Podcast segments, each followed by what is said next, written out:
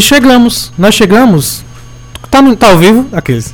Porque eu não lembrei de avisar que ia começar. Chegamos! Meu Deus! 106.5 FM, STA São Zonsat, Cariri. Nós estamos ao vivo com Noite Adentro. Lembra da gente? Lembra da gente de semana passada? Nós voltamos. Não é louco? 106.5 FM, São Zonsat, Cariri. Mas também ao vivo. Perguntando de Mentira, novo. a gente não tá ao mas, vivo. mas também ao vivo pela 106.5 FM, pela São Zonsat, Cariri. Também ao vivo pela Rádio FM. Também ao vivo. Por isso que eu perguntei. O derrame que eu tive no começo foi desculpa. isso. Foi culpa tua.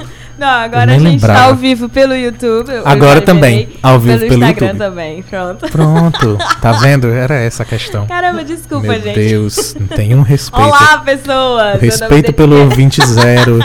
Zero. Respeito pelo convidado nenhum. Como pode, senhor? Fazendo juiz ao programa. Agora ao vivo, sim. Também Sim. pelo YouTube e pelo arroba underline noite adentro no Instagram. Sim. Eu, eu tava me ouvindo baixo, aí eu tentei aumentar em todos os volumes, menos no volume do retorno, que talvez fosse o mais importante. Mas enfim, chegamos desta maneira organizada e preparada que nós sempre temos, por respeito a você, ouvinte. Boa noite, Olivia Leite. Boa noite, João Will. Meu Deus, eu esqueci. Nós também estamos no agregador, no seu agregador de podcast favorito, porque nós somos um podcast e um talk show e um programa de rádio e uma zona. Boa noite, Olivia Leite. Boa noite, João Will. Boa noite você que nos ouve pela 106.5. Boa noite você que nos acompanha.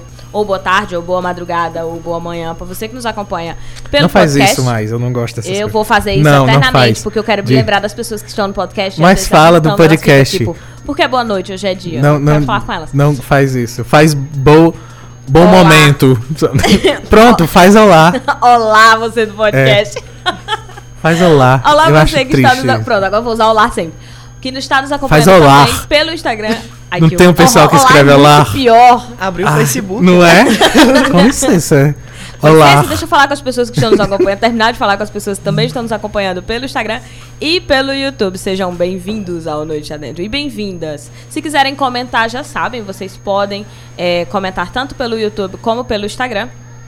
Que eu vou ler e comentar ao longo do tempo. A Natália já está aqui e botou olá, kkkkkk. Olá. E botou Olá. um olhinho, um, um emoji. Eu sempre sei narrar errado esse emoji. É um emoji com os olhos de coração. Oh. Vocês conseguem imaginar que emoji é, né? Enfim. É Camila um também já tá aqui, Lares Marques não. também tá aqui. E ali no YouTube, que eu acho que eu deveria virar mais o computador pra cá, só um segundo. Preparados. A gente tá sem estagiário. é, porque a gente tá sem estagiário e hoje eu vou ter que gerenciar as redes sociais tudinho. Lá no Instagram tem alguém que. Ou no YouTube entrou alguém com o nome Direito Urca. E aí diz que está sem som. Uou. Ah, obrigada, eu vou testar aqui.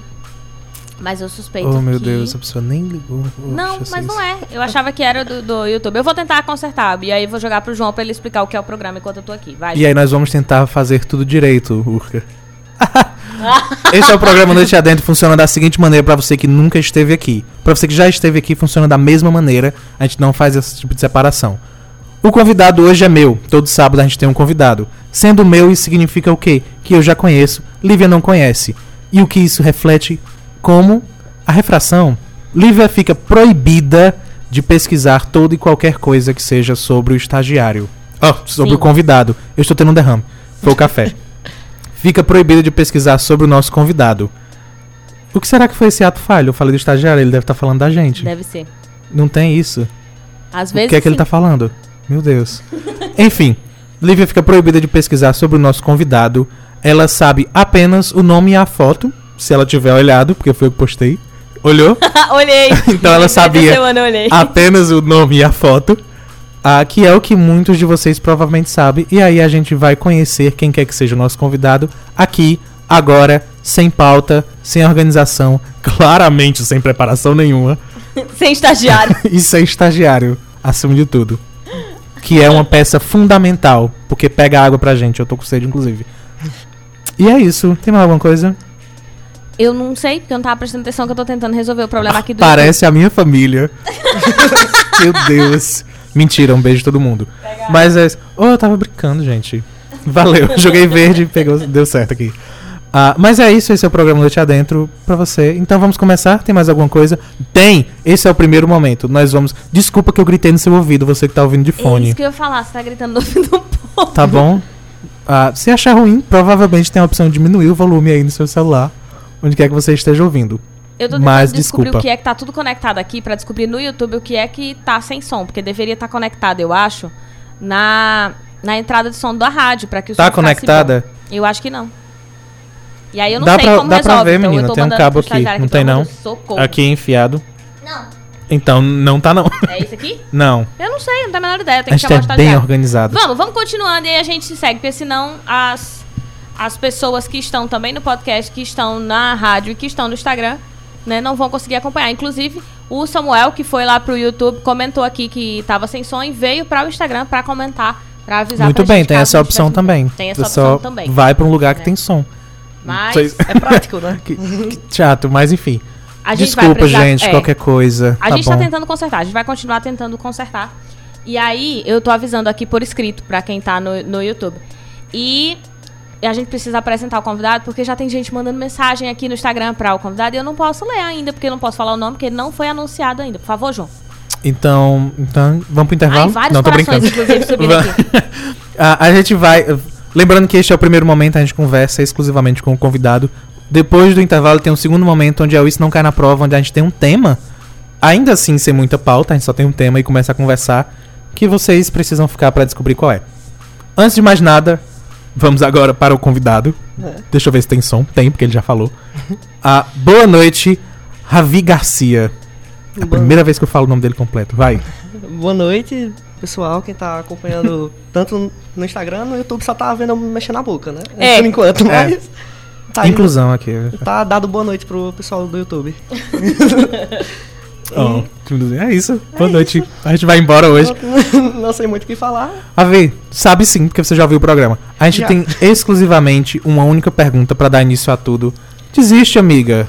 Lívia tá no YouTube ainda. Desiste. Tô, eu tô tentando ainda no YouTube. Não deu, não deu. Vai pro Instagram, pessoal. Ah, a gente tem apenas uma, único, uma única pergunta pra dar início ao programa Noite Adentro. Você sabe qual é. Não faz diferença, porque normalmente a resposta é difícil do mesmo jeito. E a pergunta é: por que que Ravi tem som de R, mas é com H? Tô brincando, não é essa a pergunta. a pergunta é: quem é Ravi? Droga, era que eu tinha resposta. É, Ah, que chato. Tinha? Por quê? não, não tem. Ah, não ok. ok. Meu nome é Will, é com W, não é com U, então. Vocês já viram Will com U? Não. É feio pra caramba, eu já vi. Mas, desculpa se você está ouvindo e é Will com U. Quem é Ravi? Desculpa fazer isso, é porque é a questão é. mesmo, praxe. Não vou mentir, porque eu já sa... eu escuto o podcast no Spotify vez ou outra, então eu já sabia, então a... Que é algo o que dia- você devia estar fazendo também, viu? Você que tá ouvindo e tá em casa, manda todo mundo ouvir. Exatamente.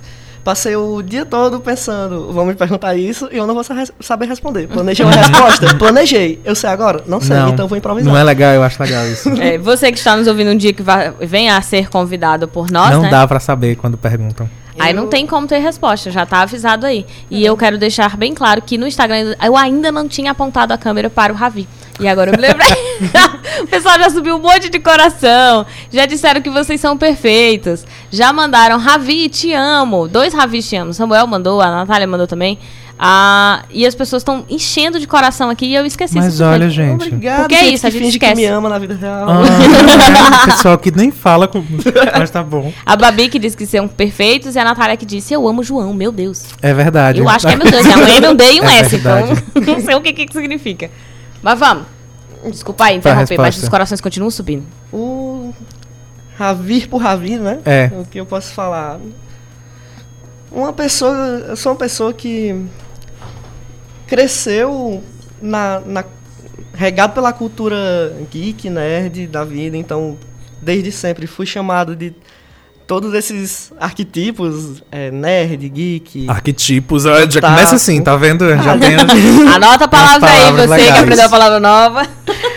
que provavelmente usava, chamava desses arquetipos sem saber o que era. É. Mas enfim.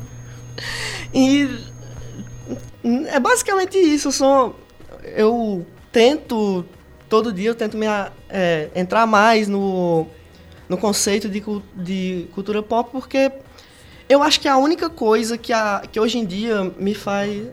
Vou puxar pra perto? Assim? Eu É, esqueci o o, meu microfone. Eu tenho que explicar para as pessoas o quê? Puxar pra perto. As pessoas ficam tudo perdidas. Ele tá falando de cultura geek, eu tentei me aproximar. O quê? perto. Puxar pra perto? Pessoas boas, energias legais. Você puxa pra perto de você. Eu tinha esquecido o meu microfone desligado. Era o microfone. Deu certo. É, enfim, tu e eu sempre fui muito ligado a criar. Então eu sempre te- tentei associar cultura geek com criar e, e, tipo trabalho de fotógrafo há três anos e fa- já tentei fazer muitas coisas. Então eu sou péssimo em muitas coisas, mas faço muitas coisas. É, Deus. eu acho que é basicamente isso. Não tenho muito o que falar.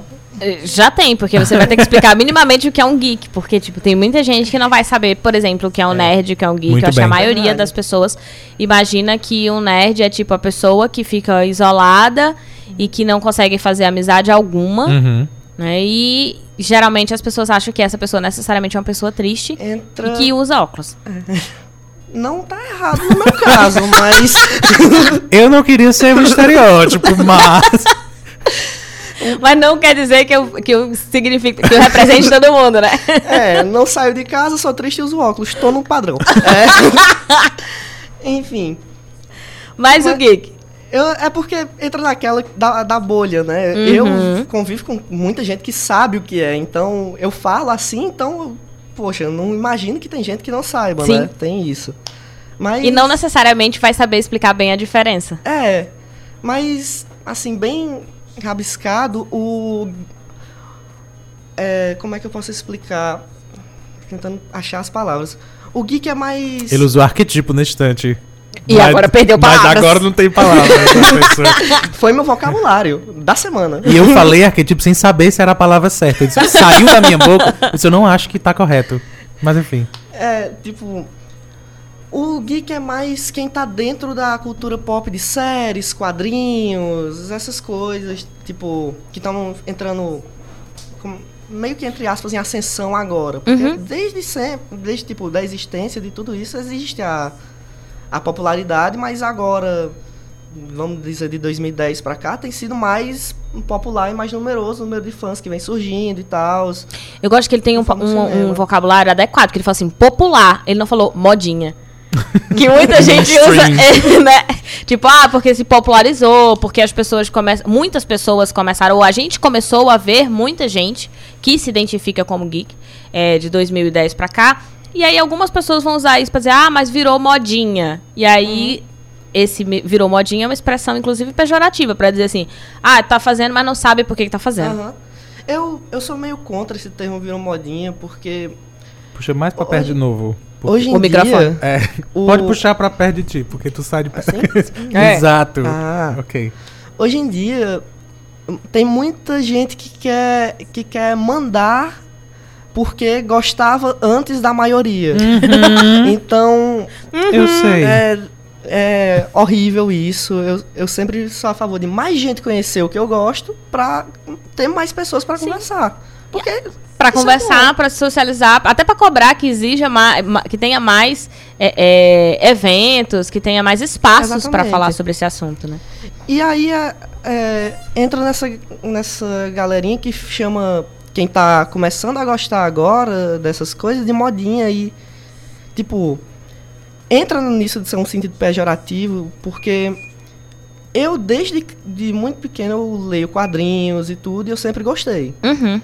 Tem pessoas que só foram ter contatos com, com, esse, com esse universo de quadrinhos ou é, por agora, depois dos filmes da Marvel e tal, desde 2000, 2008, 2010, que foi a época de ascensão. Uhum.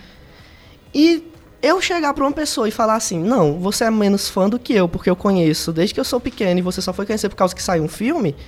Primeiro que eu tô sendo um hipócrita, porque a é, o- os, os geeks, os nerds, eu não gosto muito dos termos, mas já usei, então. é, são, for- sempre foram excluídos. Tipo, há uns tempos, se você era. Se você gostava de quadrinhos, essas coisas, a galera lhe deixava lá e dizia, não, ele tá só viajando aí não s- e não tem amigos. Tipo, Deixava assim. Você era recriminado por gostar, É, tipo. ah, tipo isso. Ou não, não vou usar a palavra discriminado, porque não sei se entra nessa É, categoria, mas é recriminado, né? As pessoas não concordam e aí, portanto, não estabelecem amizade. Praticavam bullying Uhum. com pessoas. Com, tipo, eu sofri bu- muito bullying por ser mais. ter o meu mundinho disso tudo. E. é, quando você que participa desse meio há muito tempo recrimina pessoas que querem entrar, Uhum. que tipo a, a pessoa tá se interessando, mas aí vê o pessoal falando assim: "Não, você não pode fazer isso porque você não é, você não é do nosso nicho". Aí entra naquela das pessoas é, meio que descartarem, sabe? Uhum. Então, é, o, o termo modinha tá sendo um, um- meio que uma doença para muita gente hoje em dia. É, é muito difícil conviver com, com o nerd raiz que eles falam tanto no Twitter. Tem gente brigando por qualquer motivo. Ai, uma heroína que eu gostava muito fo- vai ser interpretada por uma atriz negra. Gente, é quadrinho, tipo, a galera não sabe separar que é uma adaptação. Recentemente brigando porque o Thor foi anunciado como, como uma mulher num Uhum. dos próximos filmes, tipo. Certo, nos quadrinhos ele chegou a. é, ele é uma mulher atualmente. Ele é um. Enfim? O personagem. o personagem. É, ok. É, enfim. Mas por que isso virar uma questão de briga em vez da galera só aceitar que tá acontecendo? Tipo, é tudo que, a, que o, o ambiente queria era essa represent- representação e hum, a galera acha ruim que tem gente ach- que tem gente começando a gostar, sabe? Uhum. É mais ou menos isso. Eu não, não lembro qual foi o último filme que eu assisti. Eu não vou lembrar mesmo. Porque eu assisto todos, mas não lembro de nenhum. E isso De não- quê? De... De qualquer coisa. Na verdade, de qualquer Não, coisa. Agora esse filme é o super-herói. Ah, É. ok, o último de super-herói. É. E aí eu lembro que a pessoa. Ai, foi o primeiro Hulk do Edward Lembrei, Norton. não, foi o último assistir. agora que tinha, tipo, todos os super-heróis juntos. Que, que agora, Deus, agora em o especial de 2019. Natal, né, do É, tipo, o especial do Natal que A tem. reunião. É, tipo, esse, esse daí que saiu. Tá vendo como eu sou muito boa de Avengers, lembrar? Amigo Secreto. Eu sou muito boa de lembrar de filmes. E enfim, eu estava lá assistindo, eu lembro muito do que aconteceu. Mas e era de da ouvir. Marvel. Não sei. Não sei, pode ser da. DC. Enfim, não, era Marvel. Aí o cara, eu só escuto um cara falar assim: Ah, fez um filme pra modinha. E ele com muita raiva, tipo, no fim do filme, aí ele fez o comentário: Fez um filme pra modinha. E ele não se contentava em dizer isso uma vez. Ele disse três, ele Aham. disse quatro. Ele procurava alguém dentro do cinema que Pra concordasse com ele. E, tipo, todo mundo tava ignorando. Tava todo mundo prestando atenção. E ele lá comentando sobre Chegava no pessoal na fila, pegava pelo braço e gritava: É, É. filme pra modinha. É, tipo, ele saiu gritando, ele ficou revoltado no final do, do, do, do, do filme, ele saiu comentando. Ele, de fato, de fato, você percebe que ele tá buscando alguém que apoie, que diga, é, modinha mesmo, e aí os dois se encontrem. Que não deixa de ser uma identificação, né? Tipo, eu preciso de pessoas que ainda estão discutindo a mesma coisa que eu. Uhum. E de fato, isso de você colocar, ai, fulano é modinha, ou até de colocar termos, às vezes é necessário pra gente identificar, mas não quer dizer que as pessoas se identifiquem. Nem todo mundo que gosta da cultura geek necessariamente se identifica. Olha, eu sou um geek. Uhum. Né? Muitas vezes são as outras pessoas que chegam e nomeiam, e aí a pessoa diz: Ah, o que é isso? Vai pesquisar, se identifica e diz: É, ok, é isso aqui mesmo, eu gosto disso, de fato, eu, eu, né, eu estou nesse meio, então se esse é o nome mais fácil de usar, passarei a usar. Por isso que quando eu te perguntei qual era a diferença, eu já esperava que não necessariamente você soubesse distinguir, porque quem vive não necessariamente precisa definir, tipo, é, a- a- aquela discussão que a gente já teve aqui, né? O heterossexual, ele não precisa se dizer het- heterossexual, ele nunca precisou pensar sobre, então muitas vezes ele não sabe o nome disso. Uhum. Sim. Não é uma coisa que passa pela cabeça dele. A feminista, muitas vezes, ela não precisou se dizer feminista. Ela foi identificada enquanto feminista. Porque ela simplesmente está vivendo a vida dela, ela acredita naquelas coisas. E aí, quando ela descobre que alguém chama de feminista, ela vai lá e diz: O que é isso? Então, deixa eu procurar aqui sobre o que é isso. E aí se identifica e diz: Olha, é isso E mesmo. aí, como toda. como tudo, Sim. a pessoa consegue aceitar ou repudiar ainda mais e aí Isso. ficar gritando que não, que não é, e Porque aí pode ser reprimir. que seja, não, mas eu não faço tudo isso, Uhum. eu só faço parte dessas coisas, essas outras características não me cabem. Então é a mesma coisa com, ah, mas você é juazeirense. Tipo, a cidade que você nasceu, ela, você só se identifica da cidade com que você nasceu se você necessitar identificar-se como. Então, é o outro sempre que te ensina sobre quem você é. Na verdade, a gente só tá vivendo nossa vida. Se alguém dissesse pra gente que a gente era do Crato, a gente ia acreditar e pronto. Se alguém dissesse pra gente que a gente era dos Estados Unidos e pronto, tá lá no nosso documento, a gente ia se surpreender que, sei lá, é um ano mais velho do que o que diz no documento. Você vive, por exemplo, né, com 30 anos, e aí você vê lá no documento que diz que tu tem 31. Aí você vai dizer, ah, é, porque na vida as pessoas fazem isso, elas não se nomeiam, elas apenas vão vivendo as vidas delas. E não tem essa preocupação de dizer, ah, eu sou geek, eu não sou geek, eu sou nerd, etc. Né? Aí aqui tem vários comentários no Instagram que eu vou ter que puxar. Não sei se comentários ou pessoas que entraram. Mas o Samuel colocou aqui é, que gostou da caneca das Meninas Poderosas. Ah, eu também acho linda. Ele deve ter visto pelo YouTube. Deixa eu Tem virar a uma. caneca pra ele ver o outro lado. É minha. É minha. Inclusive, eu ganhei. No, eu, eu comprei na Comic Con. Eu achei maravilhosa essa caneca. E, inclusive, foi o meu primeiro contato com o que eu considero cultura geek. Tô ofendendo alguém? Acho que não, né? E aí, mas essa caneca estava lá maravilhosa, só que como lembrava a minha infância, tipo, eu não fui lá pra dizer, olha, eu sou geek, sabe? Tinha coisas que eu curtia, tinha coisas que eu não curtia. Era eu um amo evento. esse vilão, o ele. É. Eu amo ele. A gente não para pra analisar de fato quem é ele, Sim. quem, o que, em todos os sentidos. E aí, deixa eu ver, o Igor Car... Não, Iago Carneiro, que chegou por aqui também. Aí tem uma pessoa que fez uns comentários, eu não vou saber ler o Instagram dele, mas eu acho que tu vai identificar quem é. Ah, Ah, Shin... Shim, Shimensai. Eu também não sei falar, ele bota esses nomes difíceis, eu sei quem é. Pronto, já sabe quem é, já identificou. E a pessoa disse: Meu gostoso, me dá um beijo. Ok. E aí a Natália colocou: É difícil mesmo conviver, né, com as pessoas que fazem essas diferenciações, em especial quando se diz, ah, mas é modinha. Esquecendo um detalhe importante: que quando você começou a gostar, também tinha um monte de gente que gostava. Aham. Né? E aí, provavelmente você não ia se sentir confortável das pessoas dizerem: Ah, você tá começando a gostar agora, você é besta. E tipo. Por É louco, é louco essa situação. Tem mais coisa pra ler? Tem. Ok. O Iago colocou. Ele disse Wakanfa, mas eu não vou mentir que eu pensei que ele tava falando de Wakanda, eu não sei. Ah, está em festa, e aí Natália colocou. As pessoas falam coisas que eu não tenho a menor ideia do que tá sendo escrito. É o quê? Que tu falou, João? É o. Wakanda. Ah, tá.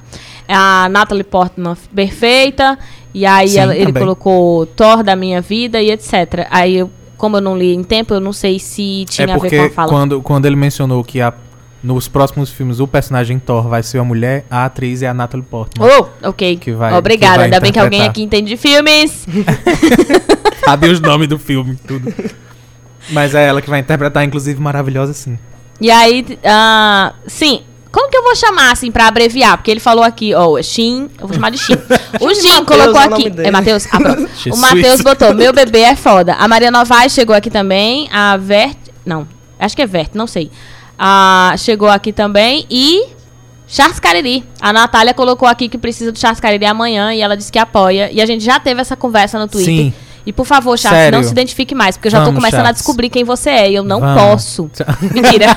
eu, eu, sei o Pode. que é, já sei do que se trata. Charles, vem, pelo amor de Deus. Mas a gente campanha. precisa que você venha, que eu não posso pesquisar mais, não posso me informar. Pra quem não tá entendendo e se chegou aqui pela primeira vez, aqui no Noite Adentro a gente tem. O João avisou no começo do programa, né? Mas. Charles Caroli colocou, ô meu pai. é, pra quem chegou Ai, agora, tanto. Aqui no programa a gente sempre tem um convidado ou uma convidada que é selecionado por um dos apresentadores, né? Olivia ou João. E aí o Ravi é convidado do João e eu não posso pesquisar sobre Ravi. Então um de nós tem que saber pelo menos pouco sobre. Tipo, não dá pra saber tudo, porque, Porque é não de- pode ser um programa de entrevista. A gente não pode Não é, não é, é obrigação? Não, é uma ideia e é, É divertido.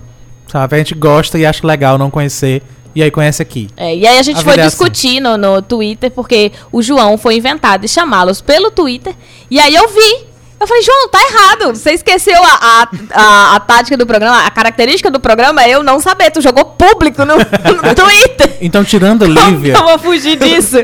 tirando Lívia, todo mundo pode procurar Cariri Chats nas redes sociais É. e seguir e se divertir. Mas tirando Lívia, É. o resto todo mundo pode e deve. E eles colocaram aqui, é, João, manda a data. Mas vou usar Hoje, rosto desfocado e a minha fala fina para não ser reconhecido. Tipo aquela, aquela do, do Gugu com o pessoal do PCC, lembra disso? Sim. Aquela que eu- entrevista um clássica, fato, tipo, maravilhosa. perguntando como era sobre o crime organizado, Embaçada, né? Pra exato. justificar o crime Versão organizado. da Bilu no Cariri. Meu Deus, a gente tem que fazer isso. Meu Deus, será que a gente consegue? Coloca, apaga as luzes, faz só. Ah, vai ser super legal. Vai, e ele já sério pra gente marcar a data. Então Ah, vamos vai ser marcar. super legal. Vamos marcar lindamente essa data. Mas vamos voltar pra cá. O que, é que a gente tava falando? Eu não, a gente tá falando de cultura geek, eu mostrei a minha caneca e falei que eu fui pra Comic Con. É o que eu sei falar. Ah, lembrei. A gente tá falando dos caras que ficam xingando os modinha. Primeiro, a gente falou do, do ele, que é o vilão das meninas superpoderosas. Eu não sei reagir a- ao ele de verdade. Porque claramente é uma representação. LGBT. Oh. Não, o ele. O, o- claramente, eu sei, eu visualmente, perguntando é é é, representação. é uma representação LGBT de alguma maneira, Ah. mas é um vilão. A, Então eu cara- não sei reagir exatamente, porque é divertidíssimo, mas é um vilão, então. a característica literal dele é que ele é um caranguejo, demônio, Pois é. homossexual que ataca as meninas superpoderosas. Eu acho isso simplesmente genial. E Não- drag também. É, drag. É, eu acho ele bastante drag, assim. Então, eu acho Dublado incrível e maravilhoso. Briggs. A Vamos- dublagem. Por favor, aplausos. Ah, a dublagem. Cadê? Eu não tenho. Cadê? Não tem. tri- Como é? Eu Aplausos. fiz Eu tô com questão de uma ficar em mão segurando o celular. Eu fiz questão de ficar em silêncio. Vou arranjar vai, toquezinhos. Mas enfim, era isso. Eu amo. Ah, o que eu ia falar era sobre a questão do, desse pessoal. Que a gente decidiu chamar de geek raiz. Ah, o, o esquisito dessa situação e o complicado é porque a gente não pode dizer que esse sentimento é inválido. Porque é um sentimento super válido. Tipo, você provavelmente esse pessoal, o geek raiz, provavelmente ele tem ligações emocionais Aham. a todas essas obras. E ele ah, algumas vezes cresceu com essas histórias e cresceu vendo esses personagens. Então a gente não pode dizer que é um sentimento inválido ele olhar pra uma, uma, uma interpretação diferente e ficar puto da vida porque é outra interpretação e não a dele. Só que faz mal pra todo mundo. É, faz sentido esse sentimento. Eu não vou dizer que eu não entendo. Mas que, que é péssimo é. Uhum. Pra ele, principalmente, quem quer que ele seja. Aqueles... Que no caso não é personagem. mais o ele do, das meninas. Não, é o, a- o Geek Raiz. Não, eu, te- eu até entendo esse sentimento, só que é, ele, essa, esse pessoal eleva num nível Isso sim, estrondoso. isso sim. Porque, por exemplo, existe uma, uma HQ chamada Preacher, que é do Garth Ennis, é um HQ incrível. E ela foi, há uns três anos, posso estar errado, adaptada pra, pra série, né? E uma das personagens, a Tulip, ela é, na HQ, ela é branca e loira. Na série, chamaram uma atriz negra. Na época que a série estreou, isso virou crítica pra todo lado, gente reclamando, mil pessoas que nunca tiveram contato com a obra reclamando Uhum. disso, sem só que entra naquela. Eu sou muito fã de Preacher. Quando apresentaram a atriz, eu não posso negar que eu estranhei. Só que eu pensei na situação, assisti o primeiro episódio e, pens- e vi que não muda o- Uhum. o, o material. A atriz é incrível, a atriz fa- é, en- encarnou bem no papel e, fei- e fez um- uma coisa espetacular. Mas pessoas que são é, chatas, que reclamam na internet só por qualquer motivo, só pelo motivo de reclamar, porque gosta de reclamar, porque tem, não tem amigos e tem que achar amigos Eu- que reclamam na internet, E Vão- a gritar no cinema. é, vão acabar indo reclamar disso. Mas e- é isso, e ok. atrás. Eu vou complementar o que eu disse. Eu entendo, foi justamente o que o Heavy falou. Eu entendo esse sentimento. É normal que você estranhe, justamente porque é diferente do que você Aham. estava acostumado. É normal. Não lhe julgo por isso. Mas lhe julgo a partir do momento que, e como normalmente acontece, você começa a atacar a obra, a atacar quem quer que seja o ator ou a atriz nesse caso, atacar a, a, a produção e a equipe do, do que quer que seja a obra. Uhum. Isso já é demais, é nessa hora. E eu não consigo imaginar como não sendo ah, um sentimento tóxico de superioridade. de você se sentir especial porque já tinha aquele conhecimento Uhum. e já tinha a, a- a- aquela história como sua. Uhum. Porque não. A partir do momento que alguém escolhe fazer uma interpretação, é tipo bom e velho baseado em fatos reais. Não tem como ser igual à história. Exato. São os, não tem como o filme ser igual a HQ, não tem como a, a série ser igual ao livro, não tem como isso acontecer. Então, é por isso que eu digo, eu entendo a sensação de estranheza, jamais eu vou entender a necessidade de ataque. Que é quando você quando a gente tem que parar e dizer faz zero sentido isso. Essa, raiva contida provavelmente tá, está mal direcionada e deve ter outra raiz. Não é talvez só aquele personagem Uhum. especificamente. No caso dela, talvez o problema não seja terem mudado a fisionomia da personagem. Talvez seja outra questão. Sua e mais íntima. Eu ia ler um negócio do comentário do Iliano no Instagram. Ele colocou a própria Oi, Diana na Mulher? Maravilha foi atacada por não ter um corpo de princesa guerreira, sendo que o corpo é o de menos no caso dela, pela própria origem da personagem. E aí eu não, não vou ter muito que comentar porque eu nem sabia que o corpo dela tinha sido atacado, mas eu acho que a gente tem inúmeros exemplos Tenha de certeza que todos eles são atacados. Todas elas, principalmente. Ah, todas elas, elas, principalmente. todas elas. Eu vejo míseros comentários a, a é, atores interpretando personagens. Se eu vejo algum ator sendo criticado é porque é um ator negro, entra sempre no, no que a- o, o mundo está acostumado a. O que o mundo se tornou e a gente tá Uhum. acostumado, que não era para ser um costume, obviamente, a ver, né? É preconceito, racismo, machismo, tudo isso é o o universo, vamos botar assim, o universo geek ficou podre de- por causa desse pessoal. E seria qualquer Twitter. universo, porque assim, tem seres humanos, né? Não, sim. Qualquer lugar, quer dizer, qualquer universo que tenha humanos, Uhum. ele vai ser terrível em algum momento ou destrutivo em algum momento, Exato. porque as pessoas são racistas, são é, é, machistas em sua E maioria. principalmente pelo quando, quando se trata. Eu não vou, eu não vou generalizar e dizer todo quadrinho. Uhum. Mas normalmente, essas obras que a gente mencionou, pelo menos por enquanto, não são obras novas. Uhum. Não é algo recente. Todas elas foram escritas há bastante tempo. Exato. E é numa época em que Uhum. a, a não era ok, mas era muito mais socialmente aceito.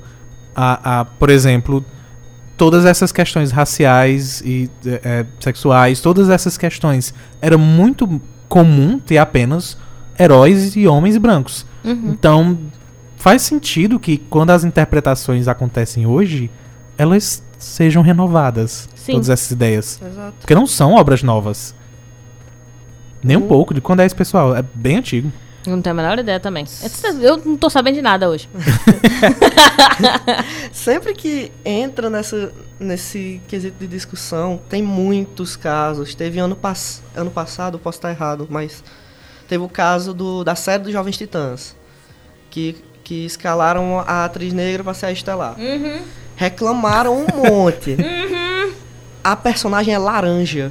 Pois é. Pois é. Tipo. O problema que eu reclamei foi o figurino que não estava ajudando. Na, porque o Uhum. figurino ficou muito estranho na série.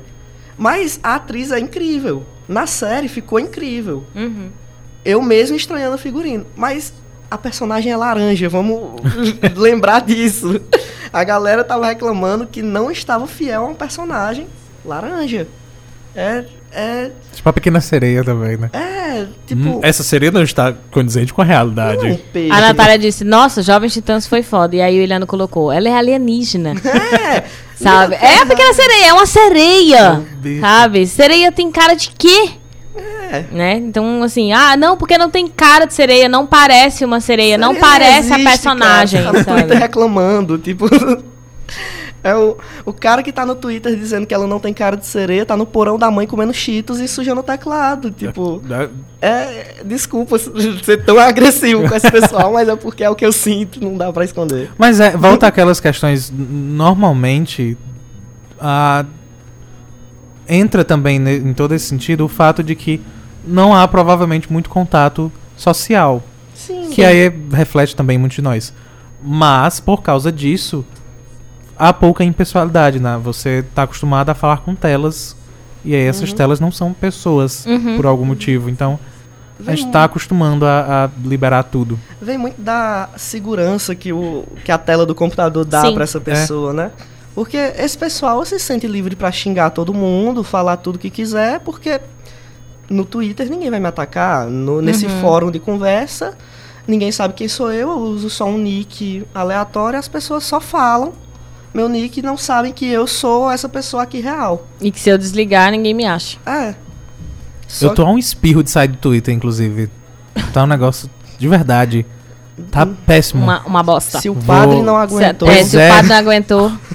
Então, olha só, a Natália colocou aqui: a maioria dos atores que são atacados antes mesmo de lançar filmes ou séries normalmente tem uma atuação incrível. E o Charles Cariri colocou: o mais interessante é que o mundo dos quadrinhos tem todo um fundo de combate ao preconceito. Sim! E quase Pois é. sempre envolve um diálogo de aceitação, Caramba, como é é, o caso de. X-Men, diferente do que muitos fãs fazem. Né? E aí tá todo. O... Peraí, que agora ficou Isso uma é conversa entre verdade. eles. A Natália colocou estereótipos, o Juliano colocou exatamente. Como gente que cresce com, com X-Men, né? Tipo, a galera que cresceu vendo X-Men, eu não sei se tá entendendo direito a história. E não aquela é só velha história, aquela é velha isso. história. Esse cara você tá vendo, mas você não tá vendo. Exato. Você não tá Você não tá entendendo. entendendo o que você tá vendo. Aí Natália Bolsominion, você né? viu Pink Floyd, mas você não entendeu. Não entendeu, exatamente. Aí a Natália colocou, além de estar no porão da mãe comendo cheats, porque ela gostou da, da- do que você falou e tá completando. é, ainda tá nos joguinhos online sendo machista, racista e homofóbico. Estamos falando de todos vocês? Não, mas aí a pessoa que tá comendo cheats no porão da mãe jogando e se sentiu Isso é, ofendido, é. provavelmente é porque você é Talvez um tenha doído. Se doeu é porque é. Então, assim, Iliano disse: como, né, como pode, né, ser tão intolerante? E aí a Natália completou colocando X-Men Star Wars também. A gente já teve essa conversa aqui com o Pedro, Pedro Deus. É, e Pedro Charles. Carelli colocou: se João sair do TT, do, do Twitter, eu também saio. Quer dizer, olha Não. aí, não pode mais sair. Ah, meu Deus. É, porque senão todas as pessoas vão te cobrar os GIFs Mas- agora, porque eu já sei Tem da razão. história dos Vai GIFs sem ter um procurado. patrimônio canadense. É. Pois vai- é. Tá difícil. Ó, Mas é o- porque tá, é, está virando um ambiente esquisito. O pessoal tá muito cheio de ódio por algum motivo e descarrega tudo lá. Porque, de novo, são telas. É muito fácil descarregar sem saber onde é que tá chegando. E é ódio de todos os lados Uhum. também, porque ontem estourou uma briga porque um cara chegou falando que o, o Guilherme Briggs, já citei aqui, o dublador do, do ele, que é uma, é uma das pessoas que eu mais me inspiro, assim, porque é uma pessoa incrível pelo tudo que ele faz, os projetos e tudo isso. É, ele foi altamente criticado porque ele se recusa a se pronunciar sobre política no perfil dele. Porque ele, ele diz que é um, um lugar onde ele tenta ser um ambiente mais leve, um, um lugar. Foco que é o perfil dele. É, o perfil É, dele. Uhum. Aí chegou um cara e começou. Você não se pronuncia, então você é um bolsominion enrustido. E ele falou: Eu não sou obrigado a me pronunciar. E isso começou um- uma confusão de pessoas chamando ele de bolsominion só pelo fato Uhum. de ele não ter falado nada sobre. Nada que, dê, que diga que ele é de esquerda, nada que diga que ele é de direita. Só disseram que ele era porque ele não fala. E isso começaram ataques de ódio dos dois lados em uma pessoa que não estava fazendo nada. Uma pessoa soltou essa bomba, começaram a atacar ela e o cara teve disse que estava se sen- que tava mal com isso e teve que tipo é, é muito ódio de todo lado, Mas e todo é. mundo lhe atacando. É, é um ambiente que tá dando dor de cabeça. O pessoal que falava que era o Instagram que dava ataque de ansiedade, Eu tô- agora eu é o tô Twitter. de verdade. Mudou pro Twitter. Eu me A sinto- Natália colocou, só completando que a Natália colocou Guilherme é a melhor Eita. pessoa. E aí colocou a Vert colocou assim, eu vou ler do jeito que eu tô conseguindo, gente. Teve o caso do Homem-Aranha também.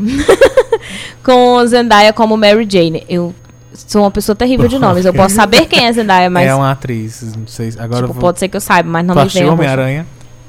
Não O sei. último. Não, é isso que eu não sei dizer. Ah, o último tá em Não, cartaz? tá. Então ainda não. Foi não. Ainda não. Isso Era- eu sei dizer. eu mas se eu tivesse dizer. assistido, tipo, ah, o, o que passou, provavelmente assisti. Mas se é o que tá em cartaz, eu tenho certeza que eu não assisti. Não. E aí eu não vou saber explicar quem é. Tudo bem, eu vou descobrir dizer. depois que agora vou me- vai me chamar a atenção. Mas é porque a atriz que, que é o par romântico, sem spoiler. a atriz que está fazendo o par romântico do Peter Parker Hum. não é branca e ruiva. É. que é o que a personagem seria. Só vem sendo. isso? É. Mas é. Mas é isso. É. Que normalmente vem sendo branca Ah. e ruiva desde sempre e agora ela, Ela não é. pintou o cabelo até recentemente, eu A gente- acho. Só, tipo, fez uma piada no Instagram. Eu, eu vi alguma coisa assim, eu posso até estar enganado, mas ela fez uma piada no Instagram que ela pintou o cabelo, fez umas mechas vermelhas e falou: Vocês reclamaram que a Mary Jane não era ruiva no filme. Então, Agora é. Agora tá. Ah, inclusive ela tá maravilhosa no filme. Parabéns a ela, porque é um, é um personagem bastante interessante e ela encaixou definitivamente bem no perso na personagem que, que está tendo. E Iliano colocou, falando de Zendaya, assistam Euforia, ou Euphoria, eu não sei como que É vocês falam, mas vocês vão todos reconhecer como Euforia, fica mais fácil. Tem na Netflix? É da HBO. HBO. Então, se você tiver Acabou de fica aí a acabar, se eu não me engano. E aí ele colocou uma coisa... A gente não vai eu não- ensinar não- não a baixar, mas tem opções. Tem opções. eu leio quando eu não entendo os termos. Às vezes eu entendo o contexto e não entendo o termo. Ele colocou a intenção é, era simplesmente o ataque ao Briggs. E aí, quem é Briggs? Não sei. O Vocês sabem Guilherme me explicar? Que eu estava, Ah, que tu tava Aham. citando. Mas O é. Guilherme, é, até porque a Natália botou Guilherme B, aí eu fiquei, ih, não vou saber pronunciar. aí ela colocou aqui, essas mesmas pessoas que atacam os atores por serem diferentes. Gente, deixa eu só tirar uma dúvida, isso tudo é ator, né, que vocês estão falando. E eu vou dizer por quê, eu não decoro o nome de nada. É, de ator nenhum, o- sabe? O, que eu falei Na agora verdade- é dublador, mas dublador é ator. É, então... tá ali Sim, é no um ator. cinema, né? É. Aí é, a Natália colocou essas mesmas pessoas que atacam atores por serem diferentes da obra original também atacam quem faz cosplay do personagem que gosta. Exato, é um bom ok, ponto. agora você vai ter que explicar o que é cosplay. Essa é a parte eu sei, mas eu imagino que tem a É gente que não explicar. sabe. É, cosplay é. Assim, eu fiz cosplay uma vez na vida e fui atacado por fazer cosplay de um personagem magro. Eu sempre Ah, aconteceu? Ah, comigo aconteceu. Faz muito tempo, mas aconteceu.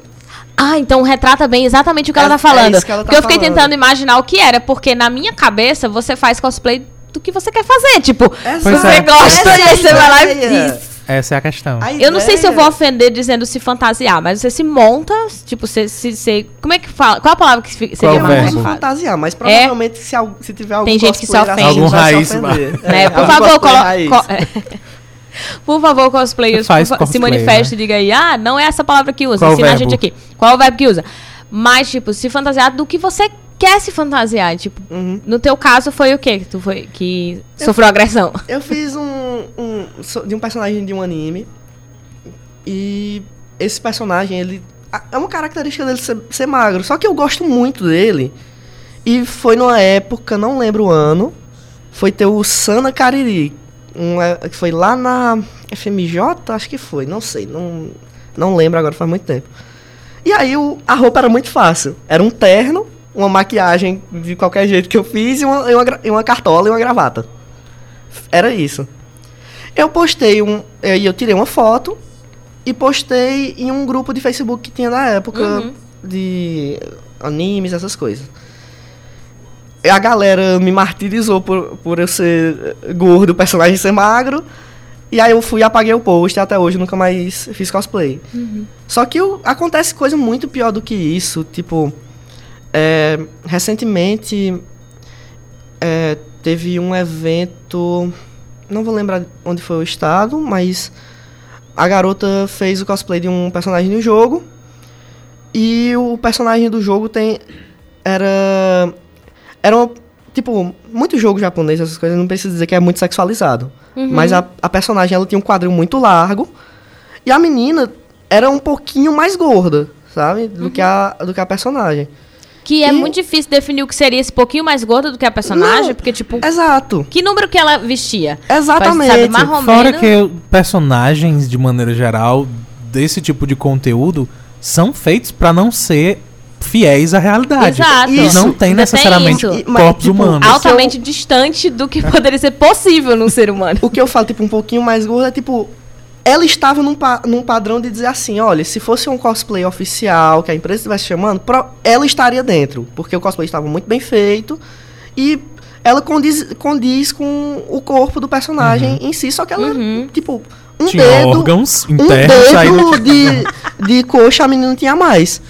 E o que o pessoal fez? Horrível. Porque ela é gorda, gordo, não sei o que, não sei o que, não sei o que, não sei o que. E, bicho, ó, assim. Em, todo esse universo de jogos, filmes, desenhos, animes e tudo, tem seis personagens que são gordos, que Pois Que é. são, tipo pois é. assim, são seres humanos. Mais próximos do que são seres que eu humanos. me encaixaria no, no, no físico dele. Tipo, Uhum. Pode falar arquétipo, não tem problema.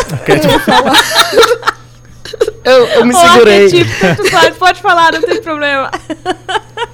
Mas, tipo, é isso. E, o- e a galera insiste em atacar por não condizer. E o, o que eu entendo de cosplay é, é uma homenagem. Pois é. Sim. Você tá homenageando aquele personagem que você gosta, que lhe marcou.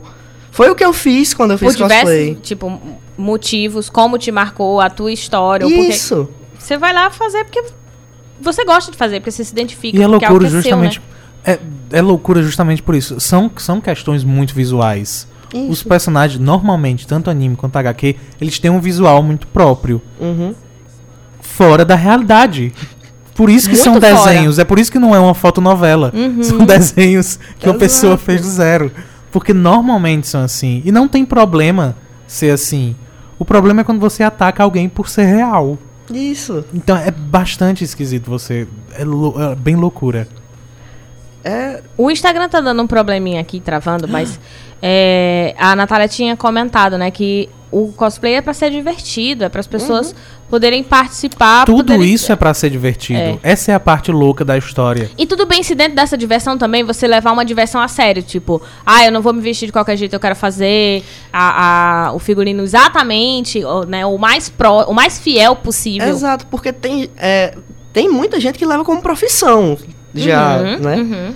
Todo. Se tem um jeito disso ser um hobby, uma hora ele vira uma profissão e a galera vai se manifestar assim e tudo.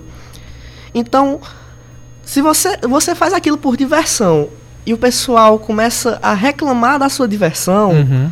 começa a querer estragar, estragar só por mero capricho de tem que ser igual o que eu sempre assisti, o que eu sempre gostei, e não sei o que. Você é só uma pessoa chata, sabe?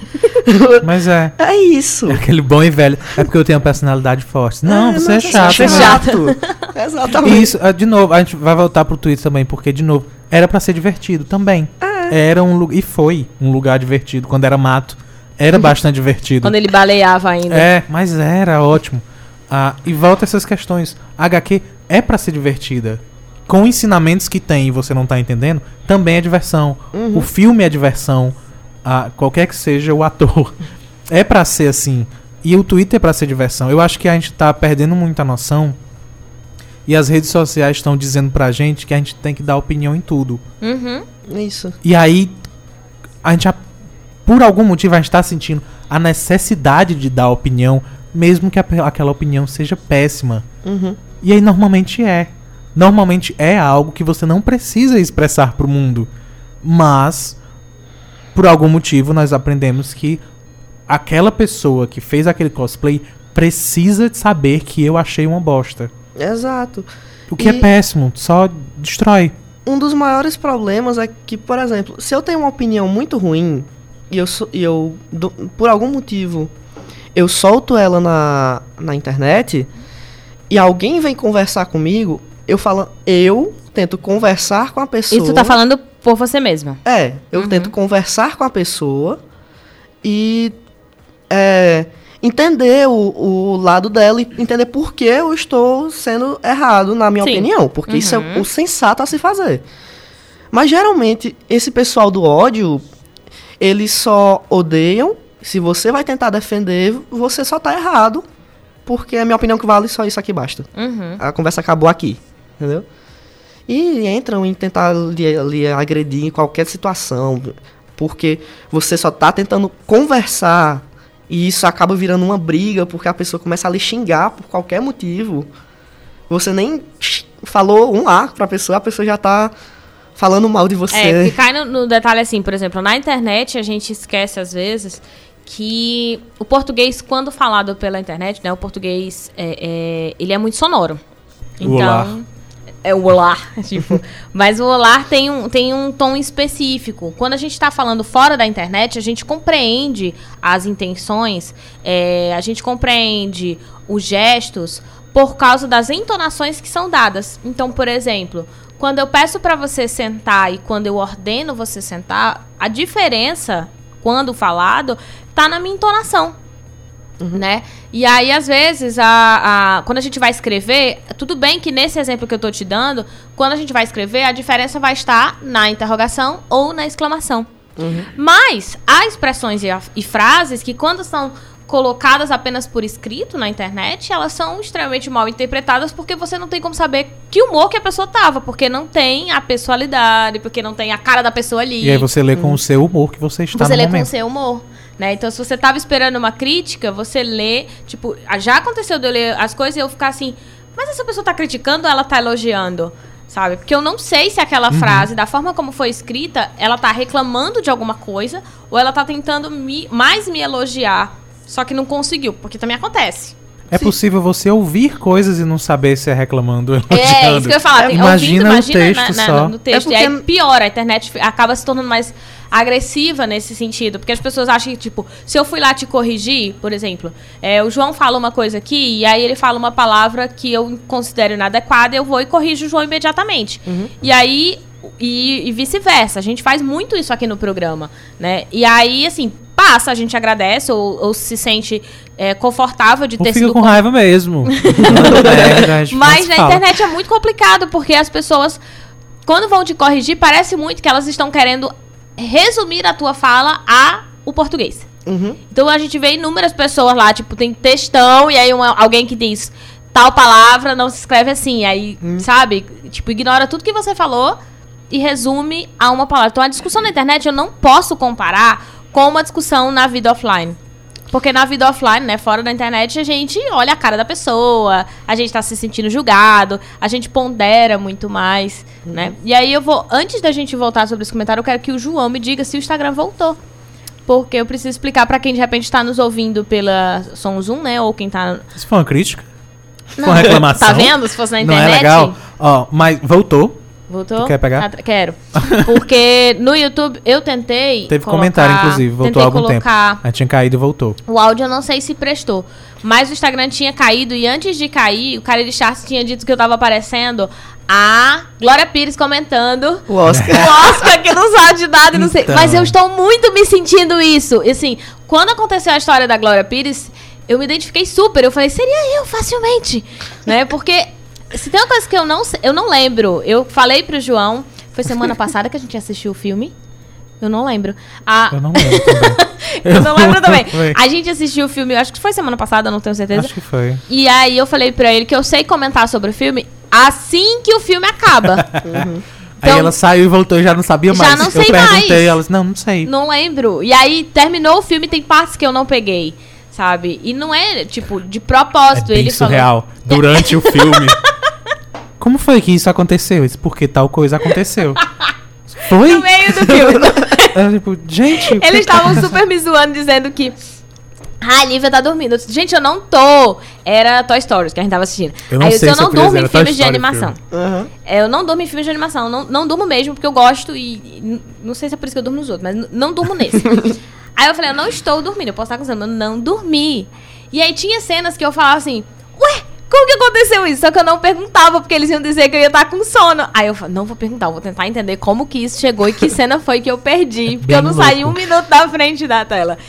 E não decoro. Eu assisti, tipo, Up, eu assisti milhões de vezes. E toda vez eu lembro a história de uma maneira diferente. E aí, quando eu assisto de novo, tem novos detalhes. E aí, tem desenhos que eu assisto, ou filmes que eu assisto, que eu choro de novo. Porque. Eu sempre choro de novo Todas nos filmes que eu as choro. vezes. Inclusive Toy Story 3, naquela vez que a gente assistiu, eu chorei. É, Sim. é o clássico terminar o filme, você olha pra seus amigos, aí, por que, que tá todo mundo chorando? o que, que aconteceu? eu não. Em Game of Thrones eu terminei também chorando loucamente. O que foi, João? Porque estragaram a série, sabe? Mas chorei. Não esperava um Péssimo, livro, foi pelo péssimo. amor de Deus. A outra, ó, outra Débora chegou por aqui, que eu acho que, que é a Débora que virou outra Débora, que no caso era a Deb, e agora tá com a roupa de outra Eu me Débora. perdi já no começo da frase. Eu não sei o que é que tá Arroba dito. outra Débora. Disse, eu te- é, tinha dito que sou tipo a Lívia em relação à cultura nerd, porém curto aprender, né? Tipo, a gente tá ali, vê, assi- enten- quer dizer, assiste, acompanha, mas não necessariamente memoriza, vai saber falar o nome, eu esqueço o nome de todos os atores e atrizes. Se você falar Thor, eu sei quem é, mas se você falar o nome do ator, por exemplo, não tenho a menor ideia. E provavelmente se eu ver o cara de novo em outro Isso filme, é um eu problema. também Não. não vou entender. Isso não é um problema, gente. Não, claro que Deus. não. Aí ele disse, deixa eu... Eu memorizo os que eu gosto bastante. Tem série que eu assisto há que eu vou 10 anos, atrás. eu não sei o nome até hoje. Pois é. Tem amigo Aí, meu que eu conheço há Natália- 10 anos, eu não sei o nome até hoje. A Natália colocou. toda. Débora e Lívia, duas fofas mesmo, não sabendo o mundo. A gente tá Tem um comentário da aprender. Natália que eu quero E- ler lá. é, eu vou voltar. E aí, é... Deixa eu ver. Sim, Vai aí a cima. outra Débora diz: Pois é, parece que ninguém pode mais ser leigo em nada. Tipo, eu sou leiga em tantas coisas, meu Deus do céu. Mas é, esse é o sentimento. Justamente porque a gente, esse pessoal tem a necessidade de comentar.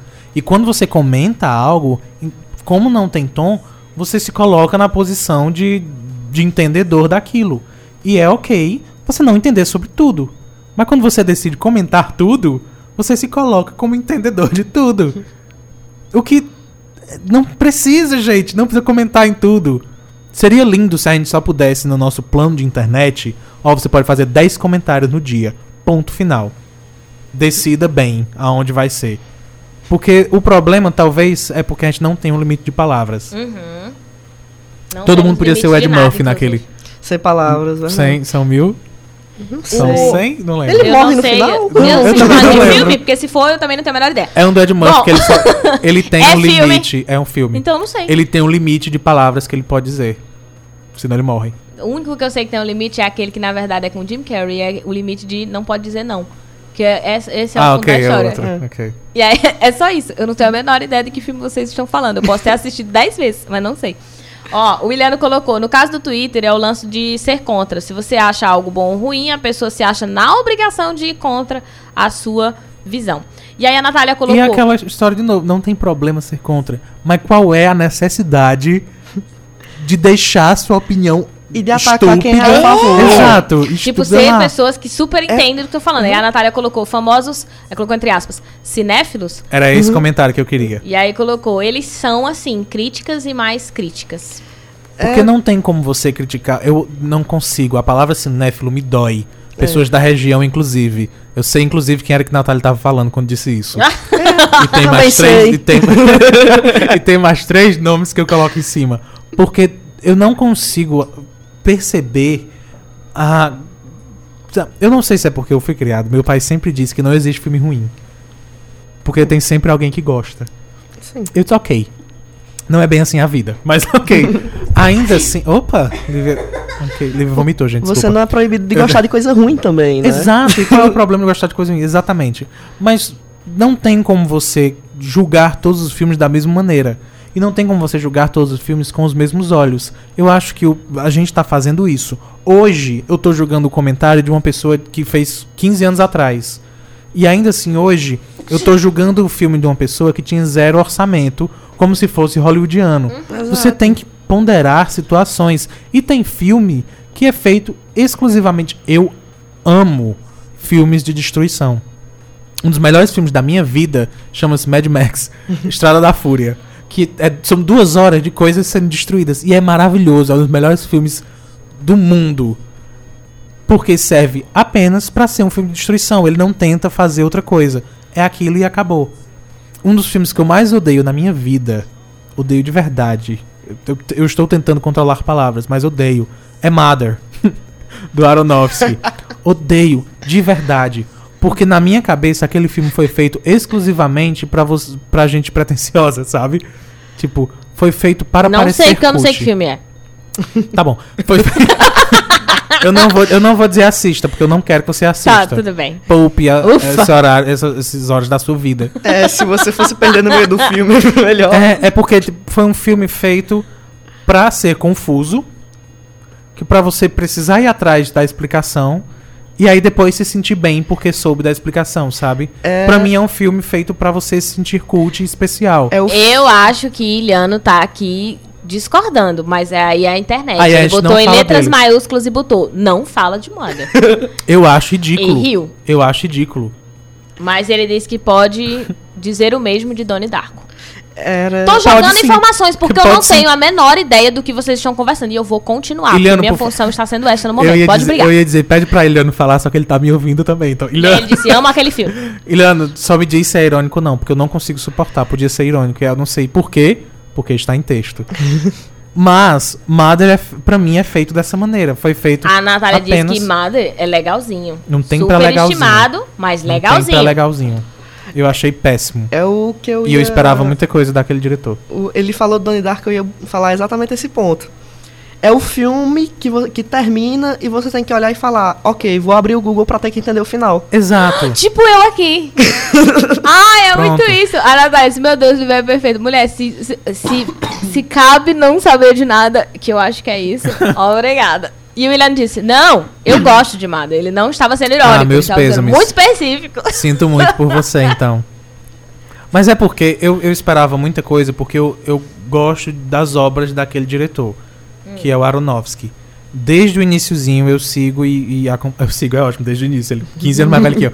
Mas eu acompanho a obra dele com muito amor, porque eu gosto de verdade de tudo que ele faz. Requiem para um Sonho é um dos melhores filmes da minha vida, que eu amo do fundo do meu coração. Mas Mother, eu eu só consegui enxergar ele pegando a história, que eu não vou dizer qual é, porque é eu vou dizer, é a, a Bíblia. porque você não pra ninguém precisar assistir. Pra ninguém precisar assistir. Ele pega um e pedaço quem da assistir Bíblia. vai entender só quando terminar também. É, abrir não o faz Google, diferença. Então, só adiantou Mas ele pega um pedaço da história, para e pensa: hum, como eu posso fazer uma metáfora pra ser bem confuso esse pedaço da história? E aí faz o filme inteiro assim. Você precisa ou entender ou pesquisar pra entender. Eu não sei qual é a necessidade disso. Tipo, se você não queria que o pessoal entendesse, por que, é que você fez? De qualquer maneira. Não é a primeira vez que ele faz um filme baseado na Bíblia.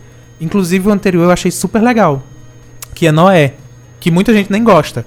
Mas eu acho legal porque ele pegou a história e reinterpretou a história. Se você reinterpreta, ok, é uma visão sua, é um entendimento seu, traz coisas novas, traz entendimentos legais. Mas quando você pega a história e cria uma metáfora em cima, puramente pra ser difícil de entender, eu só consigo ver como pretencioso e arrogante. Pra, E aí eu paro de gostar. pra mim, esses filmes... E aí eu vou preferir Gremlins, é, É, muito mais divertido. Exatamente, Gremlins é um dos melhores filmes da minha vida. Esse eu lembro. A William. eu vou deixar tu falar e eu leio o que o pessoal vai Não, mandando pode aqui pra tu não se perder. É, é porque, tipo assim, Se faltar que a mim não lê, o programa é meu. se é, esses filmes eles, eles existem por uma única razão para que pessoas que assistiram não entenderam nada abriram o Google aí leram a crítica de alguém resumindo exatamente tudo que o filme disse Uhum. chegarem numa roda de conversa falarem começar a falar que entendeu o filme todo e se você falar ah eu não gostei a pessoa vira e fala por que o seu gosto cinematográfico é muito ruim Exato. você é uma criatura inferior a mim, ser de alta conhe- alto conhecimento Esse- cinematográfico. esse- é o Ainda bem que eu sou problema. bem aceita nesse grupo e as pessoas não disseram isso ainda pra mim. Mas esse é o meu problema. logo, sei não. Esse é o meu problema. Não é- talvez não seja nem com a obra. Porque quando eu critico a obra, inclusive acabei de fazer isso, eu, eu não tô criticando exatamente a obra, eu tô criticando o que a obra faz com as pessoas. A fandom. É, a- eu estou criticando o fãzinhos. fã, que, eu, É. que esse pessoal eu tenho nojo. E aí eu estou criticando justamente por essa arrogância, essa pretensão, que quando Natália usou cinéfilo entre aspas, era isso que ela estava querendo dizer. Porque Uhum. tem gente que gosta de dizer que assistiu aquele filme de terror alemão dos anos 20. Porque de alguma maneira isso faz Aham. parecer especial e se sentir Uhum. especial. E é, eu senti a mesma coisa com Mada. Então não é nem a obra que eu critico, talvez seja o que vem após. O que vem depois da obra. Uhum. A, eu, me perdi loucamente. É, Mas mas, eu tenho comentários aqui, tudo bem. Ah, o Williano colocou Donnie Dark é uma piada pronta com a cara do público. E aí a Natália colocou, fala de filme bom, todo mundo em pânico, tipo Pronto, esse. pronto, Mas tá aí falou vendo? brincando. É Ela já, despretensioso. descon- ela já desconcertou. Ela já Mas é não. despretensioso. O filme é só pra aquilo, tem um objetivo. O meu problema era isso que eu ia falar. Quando eu critico Mother, talvez eu esteja criticando as pessoas, esse tipo de gente que Ravi mencionou. Eu sei que não é o caso de Iliano, porque eu conheço. Mas eu percebo já a, a- o que o filme. É quase como se eu percebesse. Porque eu tento muito isso, eu tento perceber a vontade do filme. Qual era o objetivo disso? Era me fazer rir disso? Era me fazer chorar? E aí, pelo que eu entendi do filme, era fazer eu me sentir cult. No, Ah. no caso de Donnie Darko, o objetivo do filme era vender um livro explicando o final depois. É. Então, Então, não ajuda muito. Donnie Dark eu aceito porque o menininho é bonitinho, então. Ah, Então passa. ah, Ganha pontos. Eu, eu tô. É, eu vou continuar falando de Verto, mas dá pra ver que tem um V no, no, a- no arroba dela. Mas a Vi, Vi ou V, ela disse: Eu amo o Requiem para um sonho. Ó, tá vendo? E a Eliana botou: Odeio João no Mother e amo no Requiem. Sim, amo Noé também. Mas tá Sabemos que vendo? Temos É o gostos mesmo- aí, interesses é o mesmo- diferentes? Sim. É o de mesmo não entender. diretor. A maneira, a a técnica dele é Todos parecida nos dois filmes. Todos três? Ah, não. Donnie Darko não. Donnie Darko não. Ah, ok. Mas o Requiem e Mother. É o mesmo Noé diretor. também. Hã? Mencionaram Noé também. Que tu E não é. falado. É o Viu? mesmo. Tá me deixando confusa. São três. Obrigada. Eu gosto Ravi. médio. Mas ah, eu não sou capaz de opinar. Mother e Requiem. Eu vou usar esses dois agora, para não ficar confuso. É o mesmo diretor. As técnicas são parecidas. Ele gosta de, de uma confusão psicológica e ele gosta de que seja difícil pra você assistir o que você tá vendo. Ele gosta disso. De ser ah, pesado o filme. Requiem é uma história original. E você percebe o que é que tá acontecendo. As distorções e as loucuras são propositais porque o filme tá tratando, tratando de droga. E aí o que a droga faz com o seu psicológico. Ele leva você nessa viagem junto. Mother, ele pegou a história que já existe, fez uma metáfora em cima e fingiu que era uma coisa nova. Quando era a mesma coisa, sendo uma metáfora que no fim não fazia sentido porque não podia fazer sentido, que era a pessoa se sentir cult. Falei de novo. Odeio Mother, do fundo do meu coração. Quando eu assisti, eu fui dormir com raiva. Se eu não acredito que eu perdi meu tempo com esta merda desse diretor que eu- um, um dia eu gostei. É, eu não tenho. eu- assim, eu O Cisne Negro também é dele. não vi. Tu nunca viu o Cisne Não. Eu sei qual Tá é. bom. Não é a, ah, esse Que eu é sei com a é Natalie Portman, Portman. tá eu vendo? só sei Que quem é é a Natalie top. Portman por causa do V de Vingança. Ok. Que esse eu sei porque eu já assisti três Nem vezes e eu consegui decorar. Não. Nunca vi Eu Star lembro Wars. dela. Vi todos. Mas não é de lá que eu lembro dela. Ok. Eu lembro de V de Vingança porque eu assisti três ou quatro Roupas vezes pra divinas poder decorar, Natalie inclusive numa viagem de ônibus, que ficou repetindo, repetindo, repetindo. Aí eu decorei, V né? de Vingança? Sim. Aí eu Que decorei. viagem de ônibus comunista foi essa que você tava fazendo? É sério, foi uma porque a gente vai precisar encerrar já já, mas ah, Ah, eu tava gostando. os comentários das pessoas eram tipo, Jake é lindo, e aí disseram que Donnie É Darko o só é legal Darko. para ver o Jake. Sim. E aí Sim, a eu Vi disse que eu acertei o nome dela. É, porque. É, ó, ainda bem que eu acertei. E ela botou o Jake, que eu não vou ler sobrenome, porque eu não sei.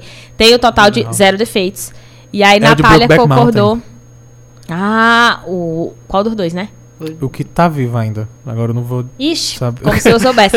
Natália diz: Eu tenho o mesmo sentimento por 500 dias com ela, João.